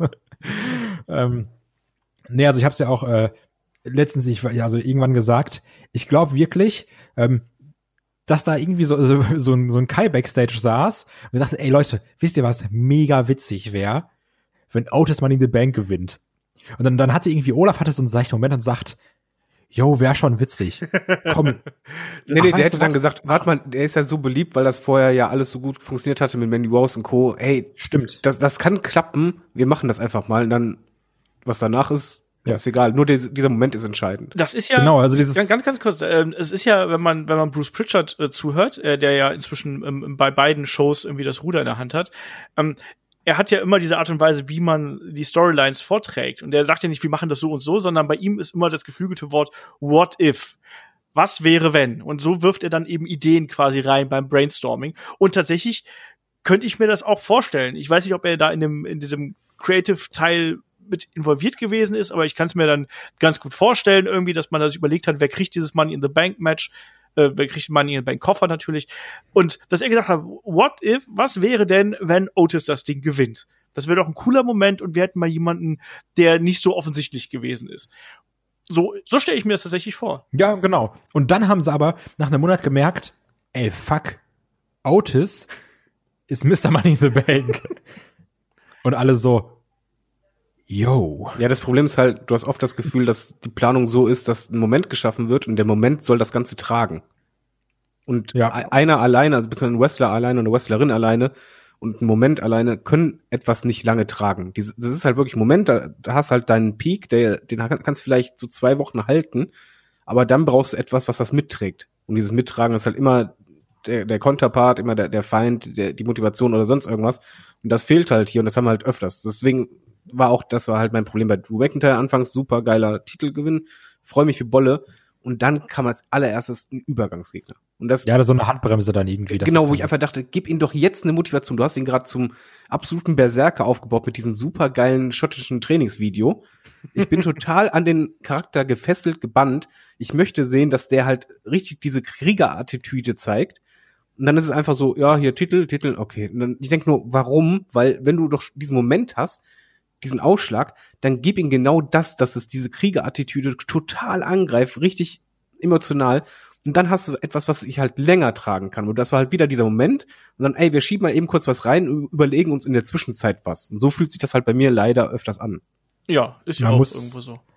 Ja, die einzige Sache, die man jetzt halt irgendwie, wenn man es positiv sehen möchte, ähm, was ich jetzt mal versuche, also nicht Schwarzmalerei, sondern Buntmalerei mache ich jetzt, ähm, man kann immer noch diese Roman Reigns Karte ziehen. Dass du sagst, oh, das ist beliebt, ja, aber what if Roman Reigns den beim Eincashen richtig zu Brei schlägt? Und da kannst du mal sagen, so, ja, dann hat er halt wenigstens irgendwie so ein bisschen Heel-Heat. Was aber, ich muss trotzdem sagen, ähm, ich glaube, dass diese Roman Reigns Sache mit ganz, ganz viel Fingerspitzengefühl angegangen werden muss. Ja. Ja, aber das merkt, momentan machst du, ma- machst du es ja genau richtig. Du nimmst familiären Bezug mit rein, was halt nicht der wichtige Gegner ist oder wichtige äh, Konterpart, sondern einfach etwas, was halt das ein bisschen noch mehr forciert, wofür Roman Also, also das. Match ist nicht wichtig, also, sondern das, was darum so, was darum passiert, genau, ist gerade das der Coole. Wer und das Wieso vor allen Dingen. Das, das Genau. schärft einfach diesen Heel-Charakter. Roman Reigns. Genau, und das Wie. Das, das ist genau das Richtige. Damit gibst du diesen Heel-Charakter nicht nur einfach, ich bin das Böse, sondern da gibst du dem Profil, das ist genau richtig, dann kannst du daraus viel machen. Bei Otis kannst du auch übrigens sagen, what if, wenn wir den halt jetzt einfach mal aufbauen? Und zwar nicht als äh, mega Main-Eventer, sondern einfach als diesen, ja, das, was halt vor bei WrestleMania gut funktioniert hat. Dieses, dieser Kerl, der eigentlich keine Chance hat, den jeder belächelt, aber der so sympathisch ist und dann es doch irgendwie schafft und dann vielleicht nicht nur durch äh, Humor, sondern halt auch ein bisschen dadurch, dass er halt einen coolen Charakter hat. Du kannst eigentlich aus Western verdammt viel machen, nur halt du musst es durchziehen und dann aufbauend daraus was, was machen. Bei Roman Reigns, finde ich, macht man es richtig. Generell finde ich, äh, Thema Schwarzmalerei, WWE versucht momentan wirklich vieles, nicht alles ist gut, aber ich ähm, erkenne zumindest an, dass man versucht zu reagieren. Ich zum Beispiel äh, habe auch kein Problem mit War Underground, muss ich nicht super präsent haben, aber das kannst du zum Beispiel nutzen, um gerade so jemand wie ein Braun Strowman, der im Übrigen im T-Shirt noch heftiger aussieht als in seinem äh, Ring-Outfit, sondern da wirkt er halt wirklich wie ein Schläger oder eine Shayna Baszler und Co. Da, da kannst du halt das als Plattform nehmen, um gerade solche Leute halt mehr Profil zu geben. Und ich wünsche mir einfach, dass man gerade auch Leuten dann noch wie ein Keith Lee, dass man halt da einen längerfristigen Plan hat und dass halt man den nicht so reinschmeißt und dass man halt vielleicht mal auch mal einen Alistair Black und Matt Riddle, dass man die halt länger aufbaut und zwar zielgerichtet mit Charakter und dann auf eine Welle geht. Ich glaube, man probiert gerade viel aus und das finde ich sehr gut. Äh, sind auch gute Sachen dabei. Ich finde Randy Orton auch sehr unterhaltsam. Das wollte ich mich auch gerade noch einwerfen. Also, dass man auch jetzt quasi in der Corona-Krise ja auch einen Randy Orton wirklich noch zum, ja, so derart interessanten Heal wieder gemacht hat. Das muss man auch mal sagen. Schon wieder. Also, er war ja schon ein paar Mal sehr interessant. Aber jetzt ist er wirklich hier noch mal wahrscheinlich ja, der beste Heal auf jeden Fall bei WWE, wenn nicht sogar äh, im gesamten Wrestling. Und da, damit hätte ich jetzt ehrlich gesagt auch nicht gerechnet. Also wie, wie viele Jahre haben wir jetzt gemotzt, wie langweilig ein Randy Orton ist? Und prompt kriegt er einfach ein paar alten Männer vom Kopf und alles wird gut irgendwo, ne? Auch wenn es nicht mal hin und Ja, weil er halt wieder ein bisschen mehr dieser Psycho ist. Aber da, da, da hat man auf jeden Fall einiges richtig gemacht. Das, das sehe ich halt auch definitiv so. Was man halt auch noch da irgendwie äh, loben muss, ist halt diese, ich hätte auch nicht gedacht, dass mich jetzt so eine Storyline um Rey Mysterio, Seth Rollins und Dominic so abholt. Und dass Dominik so abliefert. Das finde ich auch übrigens ganz das er wichtig. unfassbar abliefert. Und was dann auch gut ist, ähm, ich finde da, also ja, die übertreiben so ein bisschen mit den Matches gegeneinander, ne? Und natürlich kriegt ein Dominik halt immer diese, ich, es mal Hardcore No DQ Matches, weil man da ja auch irgendwie viel kaschieren kann. Aber ähm, ich finde es dann trotzdem gut, dass man dann auch noch mal in diese Story auch die Rollins Buddy Murphy reinpackt. So, also so die Story in der Story. Storyception. Ja, Verflechtung. Genau, das ist halt zum einen irgendwie ganz gut. Und dass ein Rollins aber auch nicht die ganze Zeit blöd aussieht. Weil du sagst, so, ja, okay, der hat da irgendwie verloren gegen einen Dominik, das kann auch irgendwie passen. Also, oder die verlieren im Tag Team gegen einen Dominik, aber in diesem 1 gegen 1 gegen Steel Cage, da kann Dominik seine Offense zeigen, aber dann gibt's da mal ganz kurz zwei Storms und dann ist da auch finito. Und ähm, das mag ich, dass dann Rollins da nicht ganz halt aus, aussieht wie der, wie der Heel, aber der Dummkopf, der dann doch irgendwie immer verliert gegen den guten jungen Dominik. Ja, Ja. Das, darf, das fand ich auch sehr, sehr wichtig, dass man hier auch in Seth Rollins quasi ein bisschen geschützt hat und ganz klar hier auch eine Linie gezogen hat. So, also Dominik, du kriegst deine Offense, du bist ein äh, ne, Top Upcoming Star irgendwo, aber Rollins ist einfach da noch, der ist ein bisschen cleverer, der ist aggressiver, der ist äh, auch ein bisschen ruchloser vielleicht und dann gewinnt er dann am Ende, wenn er seine großen Aktionen auspackt. Aber lass mal hier vielleicht so ein bisschen Richtung Richtung Finale kommen. Wir haben den Draft ja schon angesprochen, aber für den Draft brauchen wir ja auch noch so ein bisschen, ja, so ein bisschen Futter. Ähm, wen würdet ihr aus heutiger Sicht als Gewinner und Verlierer der letzten sechs Monate erachten? Wrestler, Wrestlerinnen Und natürlich auch, wer gibt es bei Raw und SmackDown, gibt es da eine Gewinnershow für euch? Ich fange mal mit dem David an. Gewinnershow nicht. Ich würde halt nur sagen, SmackDown ist nicht der Verlierer. Ich finde, sie haben das halt noch am ehesten damit aufgefangen, dass du halt ein bisschen ausgewogeneres äh, Produkt hast. Ähm, so kommt es mir halt einfach vor, wo ich nicht so viele Durchhänger durchgehend habe und halt nur diese ein, zwei Peaks. Ich finde, äh, mag es doof klingen, aber absolut gewonnen aus den letzten Wochen. Äh, Sascha Banks für mich. Weil wenn die wiederkommt, das ist absolut groß. Sehr, sehr, sehr groß. Und natürlich ein Drew McIntyre finde ich halt, der hat sich absolut etabliert. Äh, Verlierer ist für mich im Braun Strowman als Einzelwrestler, weil das mit dem Title One, der war einfach nicht gut und auch die Fehde mit Fiend, mit dem Cinematic Match, das war schwer zu gucken. da muss man einfach mal so. Er war halt rum. schon scheiße, ne, muss man schon sagen. Ja, es, es war halt absolut gar nichts. Es, es war halt gar nichts. Aber ich, ja, für mich auf jeden Fall äh, Gewinnerin momentan, also jetzt aktuell einfach, äh, ist bei den Frauen definitiv Sascha Banks. Ähm, Was ist denn mit Bailey? kann- Hallo? nee, Bailey halt nicht. Warum? Bailey macht das als Heel gut, aber ich finde halt Sascha Banks, da machen sie gerade alles so, dass du das Gefühl hast, das ist Star Power. Ich finde auch ihren, ihren neuen Look, ihr Auftreten, sie hat sehr ähm, ein bisschen getuned bei sich und da baust du halt, was heißt, da baust du nicht auf, sondern da hast du jetzt halt richtig beim Comeback äh, ein Star, wurde auch sogar beworben bei äh, beim Football äh, mit einem eigenen Werbespot, ihr Comeback, das ist schon eine Hausmarke. Du hast sie anschließend bei Mandalorian ist in der Staffel drin, hat äh, eine Rolle da. Das ist schon Big Time Feeling und natürlich Roman Reigns, der halt äh, als Heel sehr gut funktioniert. Ich finde, der macht das sehr gut, wobei er noch wenig macht, äh, wenig Gestik, Mimik macht und das gefällt mir sehr gut daran. Ja, Ähm, genau. Ich habe Interesse daran. Ich, ich möchte wissen, wie geht's mit ihm weiter. Ich möchte vor allen Dingen wissen, wie weit geht er und wieso und, und weshalb, was ist seine Grenze, wie ist er moralisch äh, eingestellt. Da kann auch richtig, richtig starker äh, Heal wachsen. Ansonsten möchte ich noch anmerken, äh, weil wir hier schon als Rückbezug sind, möchte ich kurz einen Ausblick machen. Ich glaube, bei WWE, die würden trotzdem sehr stark davon profitieren, wenn Publikum dabei wäre, sei es noch so klein. Und äh, New Sheets heißt es halt, die müssen ja eh, die haben den Vertrag nicht ewig, die müssen irgendwann aus der Halle raus, dass momentan eine Open Air Halle gesucht wird, eine Open Air Area oder halt eine halboffene Area, wie halt bei AEW gesucht wird, Mit wo nämlich Heizpilzen. da, ja, ja, bei AEW funktioniert's ja mit dem Durchzug, wo es zumindest äh, rechtlich erlaubt ist, dass du halt ein paar Leute drin haben kannst und ich glaube, das würde denen wirklich helfen. Ich glaube, Olaf meinte so jahreszeitmäßig wird's gerade Genau, ein bisschen was- schwierig. Ach, da setzen sie sich halt mit Deckchen hin, das geht schon beim Fußball sitzt du auch da. Aber die Ja, armen Wrestler, die halt da ein mit nacktem Oberkörper dann rumturnen müssen, ey. Naja. Äh, Kai, Naja, auf jeden Fall, das war mein Fazit. So. ja. Kai, wie siehst du das hier mit Gewinnern und Verlierern? Also wer auch noch definitiv Gewinner ist, meiner Meinung nach, ist das Hurt Business. Schon äh, mehrfach erwähnt.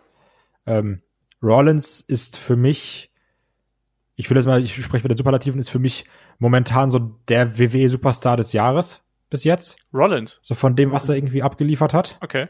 Genau, Rollins. Ja. Ähm, Randy Orton hat mich auch extrem überrascht. Ähm, muss aber trotzdem sagen, ich ich, also ich würde ihn trotzdem nicht als Champ sehen, da haben wir beide ja schon mal drüber gesprochen, ne? Ähm, in, in, ich glaube, es war die SummerSlam Preview, ich weiß es gar nicht mehr genau.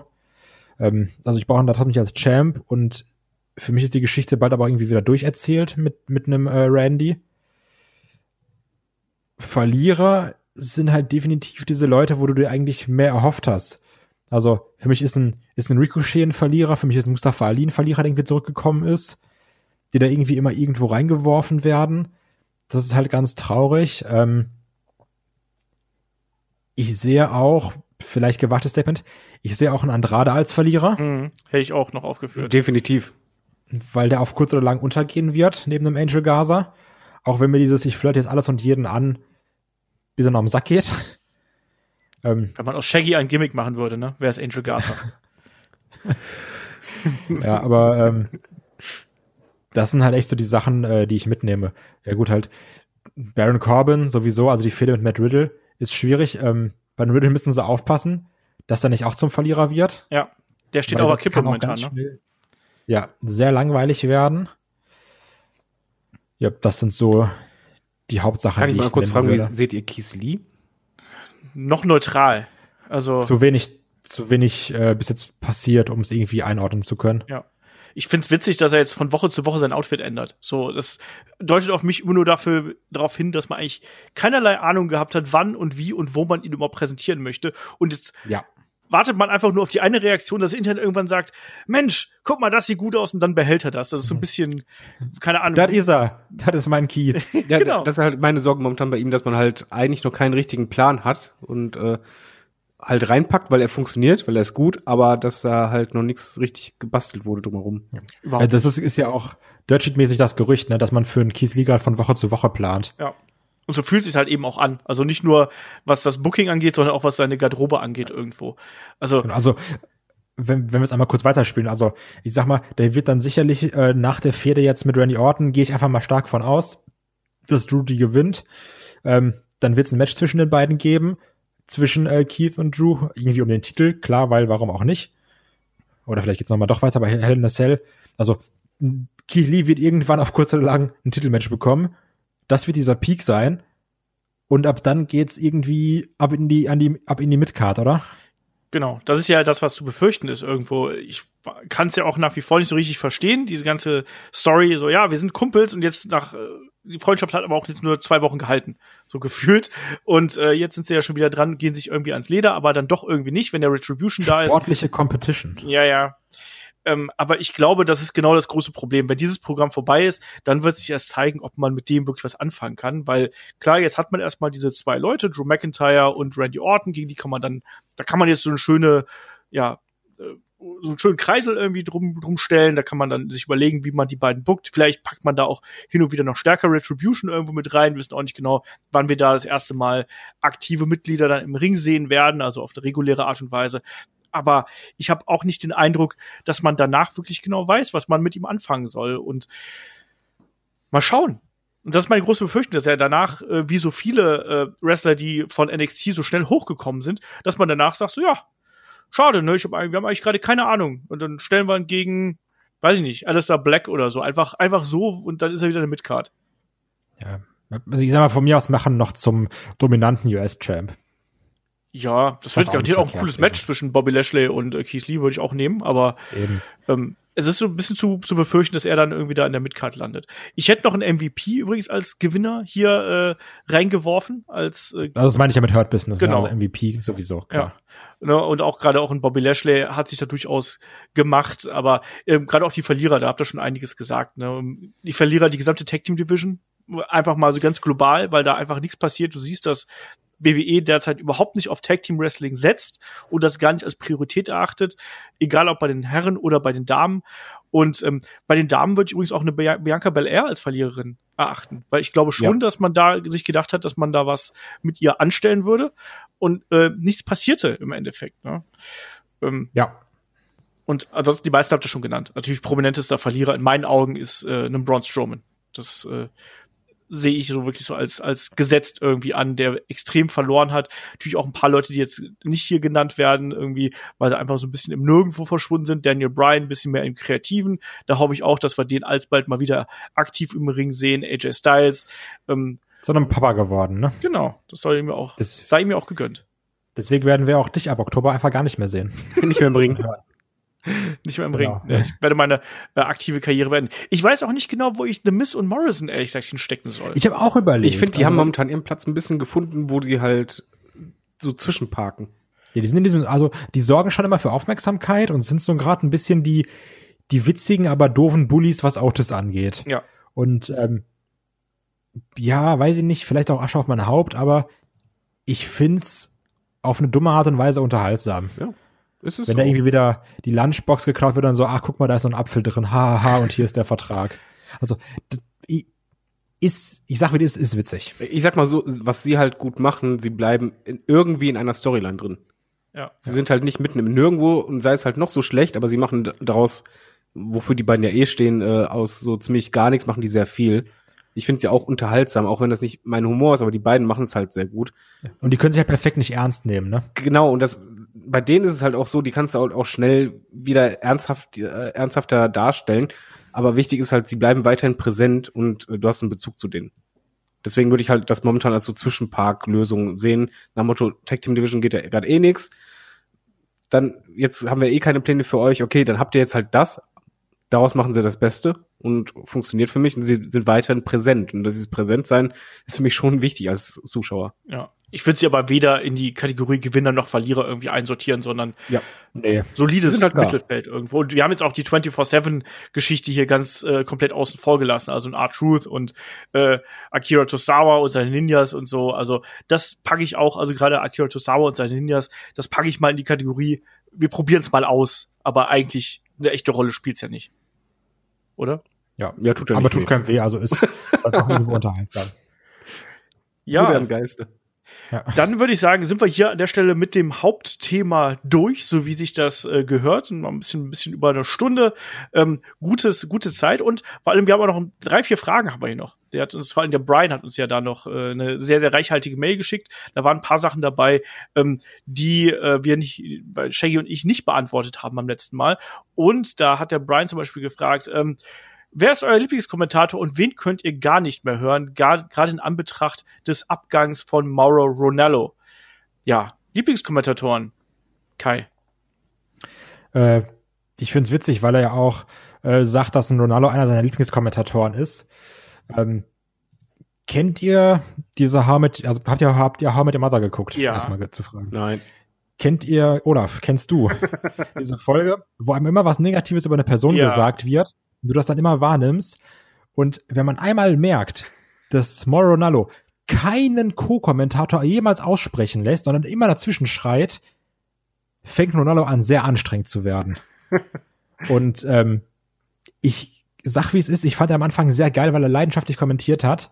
Aber gerade so gegen Ende, wo es mir irgendwann aufgefallen ist, ey, ich hätte so keinen Bock gehabt, mit ihm zu arbeiten, ne? Also, so dass JBL ein ziemlich schlimmer Mensch ist und sowas, müssen wir nicht drüber reden, dass das alles Kacke ist. Aber ähm, wenn du gerade irgendwas sagst und dann schreit er dir irgendwie, weiß ich nicht, Stop his Suicide ins Ohr oder sowas, Junge, das macht er zweimal und dann sag ich jetzt, setz dich hin. Also, ähm, deswegen, also Ronaldo kann ich schon mal nicht unterschreiben, wie ihr vielleicht gemerkt habt. ähm, sag aber, also es gibt keinen Kommentator, wo ich sage so, yo, das ist gerade die Persönlichkeit, der ich gerne zuhöre. Also ähm, ich liebe Nigel McGuinness, der ja momentan nicht kommentiert. Ähm, aber sonst ist es für mich, was auch negativ ist, nur noch so ein Hintergrundrauschen geworden. Ja. David, wie ist bei dir? Äh, erstmal, wen ich gar nicht ab kann, das ist Michael Cole. Ich, ich kann den Mann einfach nicht mehr hören, weil das alles so, äh, so abgelesen mir vorkommt. Das lebende Phrasenschwein. Ja, ich komme mir einfach nur vor, als würde er die ganze Zeit hier, okay, du hast die Liste, alles klar, Wrestler kommt raus, Roman Waynes, ja, komm, dann hau Here mal comes the deinen, big dog. Ja, das ist, ich, ich kann es nicht mehr hören. Bei ihm kommt es mir einfach, einfach so vor, als würde er nicht kommentieren, sondern halt immer die, die wie eine Checkliste alles durchgehen. Ah, Sag deinen hab Satz, ich, hab ich die Formul Cole. ja, genau, sag deinen Satz, habe ich die Formulierung schon genommen? Ah ja, hau ich es eben raus. Und das ist halt wie eine Wiederholung und so weiter. Wenn ich halt sehr gerne höre, da ist halt einfach Attitude-Zeit mit, aber ich nehme es halt schon vorweg, Olaf, ich finde, der hat sich deutlich gesteigert, ist halt ähm, Jim Ross. Einfach Was? deshalb, ja, es ist, ich kann es dir auch erklären, einfach, ich mag, wie er kommentiert bei AW dahingehend, dass er halt Sexistische Sachen sagt. dass er darauf eingeht äh, im Match, wieso derjenige jetzt de, den Arm bearbeitet, weil das hat er das damit zu tun. Er erklärt halt die Sachen ganz gut. Ich höre ihn halt einfach gerne zu, ich finde die Stimme angenehm, aber fällt mir auch alles nicht so ne mega negativ auf, weil es bei mir auch oft ist wie bei Kai momentan, ist so ein bisschen Rauschen, aber das ist halt, ich höre ihn einfach, von der Stimme finde ich ihn angenehm. Ähm, ich würde halt nicht sagen, ist super Kommentator, ich finde, wir haben momentan, egal in welcher Liga, keinen absoluten Mega-Kommentator. Ich fand aber ähm, äh, Chris Jericho verdammt gut. Ja, wobei Chris äh, Jericho auch sehr oft nach Worten mal gesucht hat und sich so ein bisschen selbst verhaspelt hat, aber es wirkte eben natürlich. Ich glaube, das war genau, so, es wirkte halt echt. Ja. Es wirkte halt wirklich wie ein echter Kommentator und das halt auch noch sehr ähm, mit Humor und dann auch wieder ernsthaftig und das war halt mit Charakter und das mochte ich sehr. Also es war sehr unterhaltsam, die Dynamite-Folge dann zu, zu gucken. Ja. Ähm, tatsächlich auch, ich hätte auch Nigel McGuinness hätte ich genannt. Ich hätte aber auch noch einen Excalibur genannt, den ich übrigens auch ganz gern mag bei, äh, bei AEW. Und Ja. einen Test, tatsächlich mag ich auch ganz gern. Der Test ist Killer am Mikrofon, ne? Ja, also, und natürlich uns alle, wenn wir Watch-Alongs aufnehmen, dann sind wir, glaube ich, auch einfach extrem unterhaltsam. Das sowieso. Das sowieso.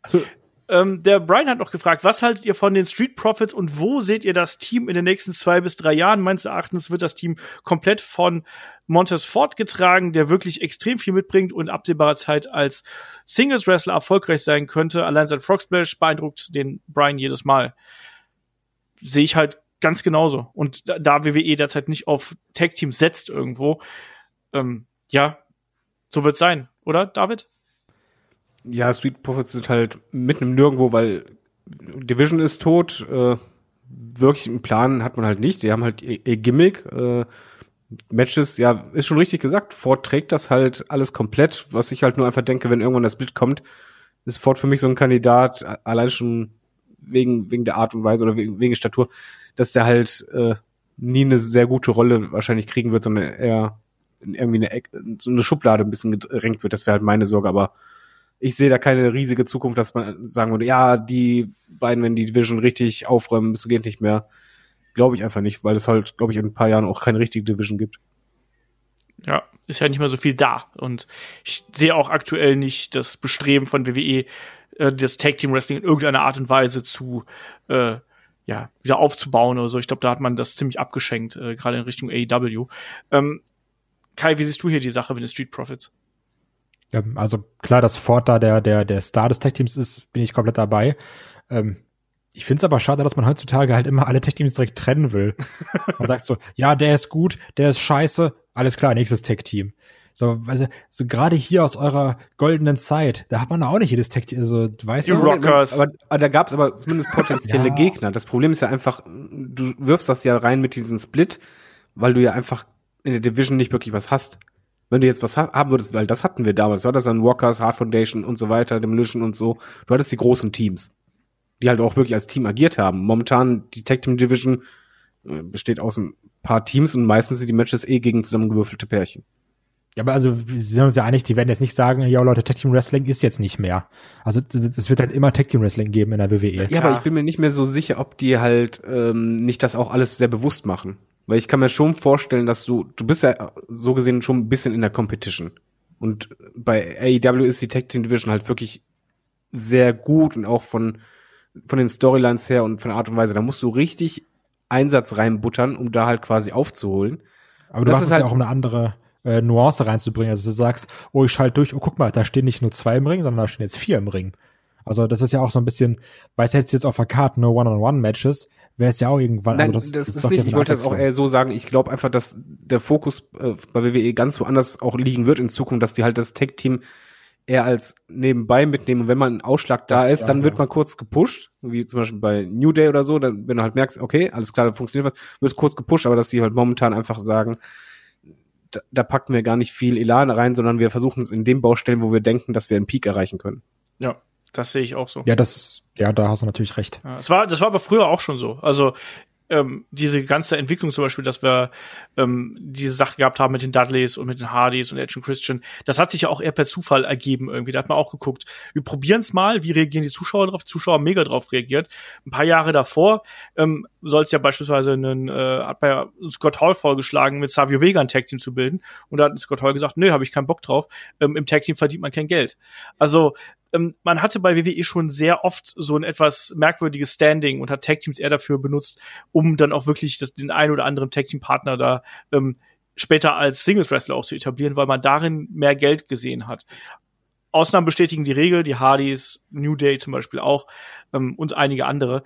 Aber ähm, tatsächlich sehe ich das eben auch so ähnlich wie David, dass man da jetzt erstmal sagt, so, lass AW ihren Kram machen, wir machen unseren Kram und wir haben dann eben die größeren Namen, wir haben die größeren Charaktere, wir haben die larger than life Superstars auch. Jo, dann lass mal hier noch zu einer anderen Frage kommen, die Brian noch gestellt hat. Der hat ja noch gefragt, ähm, was sind Moves, die ihr nicht mehr sehen könnt, weil ihr euch an ihnen satt gesehen habt? Weil sie unglaubwürdig aussehen oder weil sie keinen Impact haben oder einfach nichts mehr im modernen Wrestling zu tun haben. Vielleicht ist das auch ein Thema für 2x5, spricht ihr an. Wo übrigens davon die äh, aktuelle Ausgabe erschienen ist, jetzt am Freitag. Da sprechen der Markus Holzer und der Shaggy Schwarz über Wrestling-Themes und ihre persönlichen Wrestling-Themes. Also da könnt ihr euch denken, was dabei rauskommt, wenn gerade ein Shaggy über, über, über sowas spricht. Ähm, aber kommen wir jetzt zu den Moves. Ähm, David, gibt's für dich Moves, äh, die du nicht mehr sehen kannst? Und Dive nach draußen. Ich kann diesen Dive nach draußen nicht mehr sehen. Also Den erstmal, jeder macht. den, ja, es, es macht halt jeder. Und äh, erstmal ist er halt zum einen gefährlich, zum anderen finde ich halt, ich finde, die sehen halt oft einfach nicht gut aus. Wo ich einfach Ja. denke, okay, da hast du einen anderen Move im Ring gehabt, der halt irgendwie wuchtiger wirkte.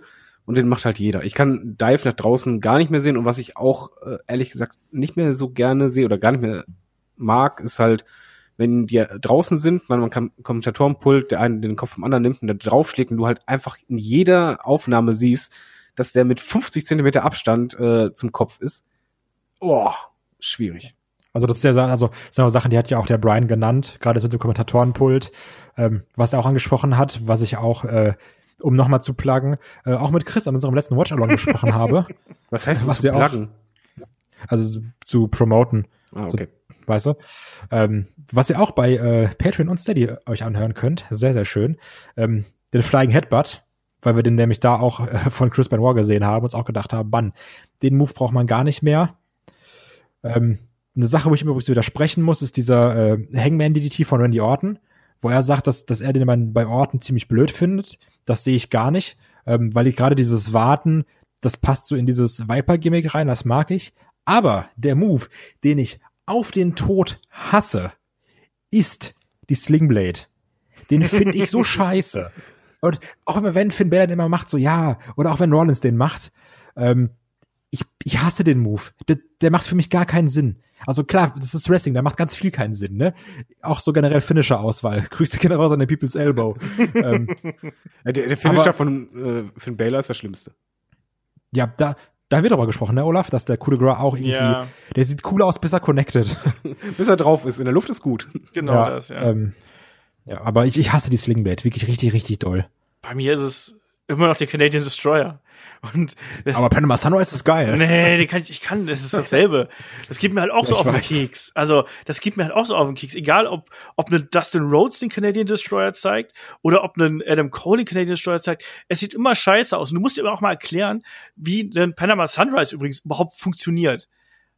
Also, der springt von oben drauf und dann ist der Ring wieder ein Trampolin und dann nimmt man den Schwung und dann, der sieht immer Genau.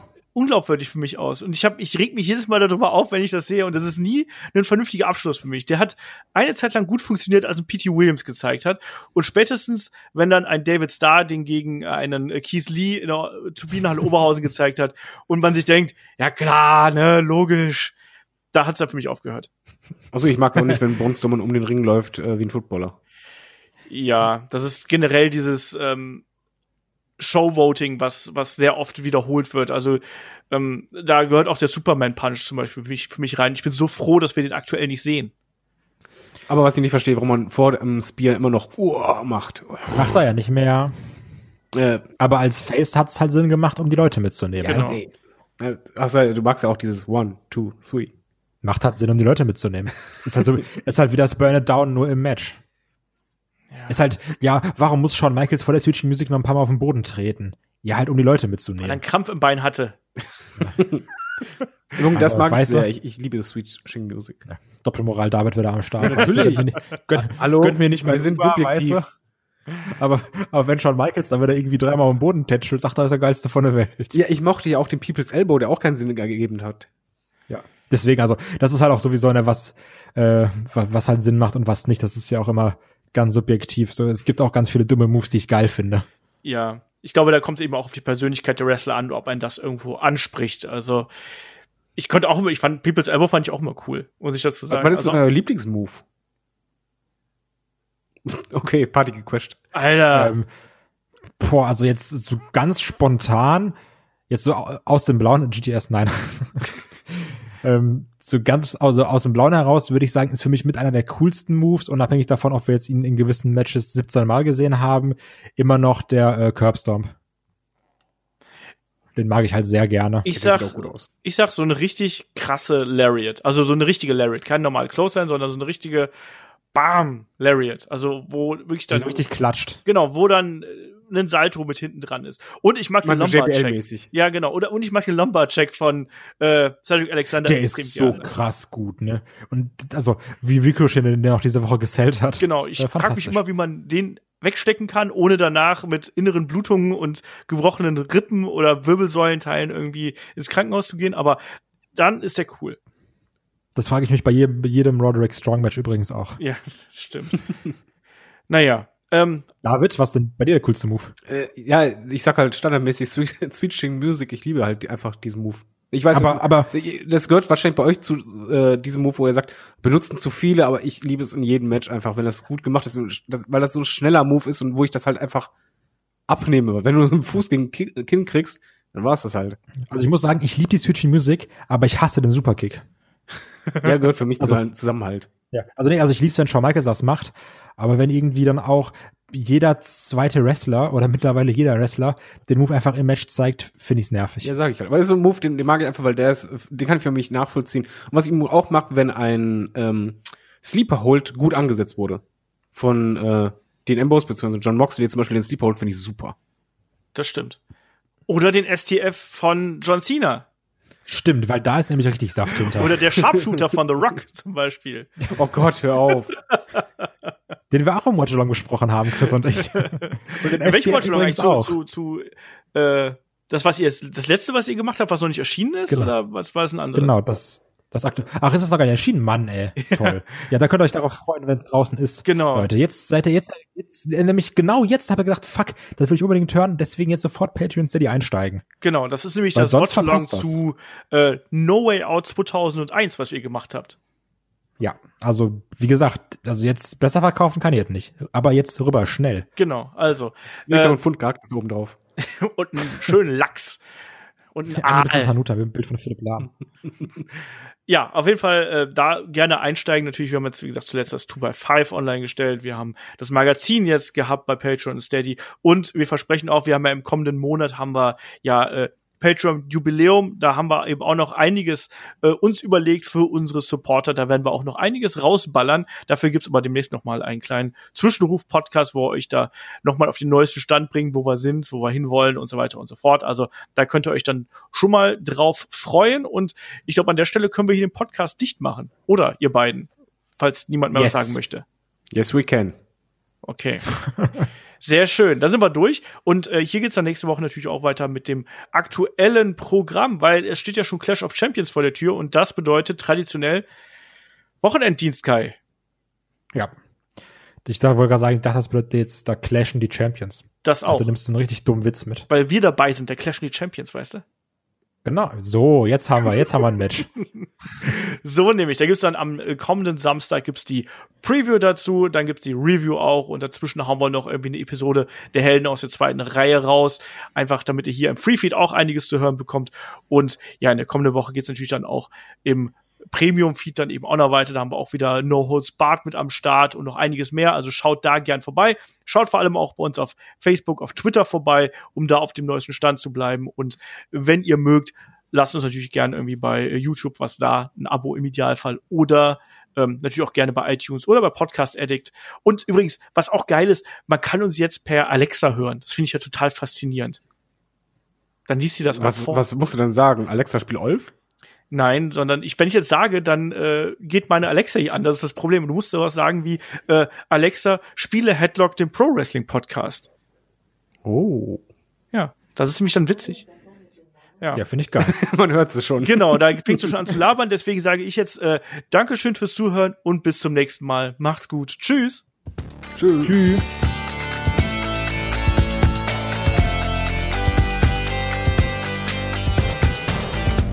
Headlock, der Pro Wrestling Podcast.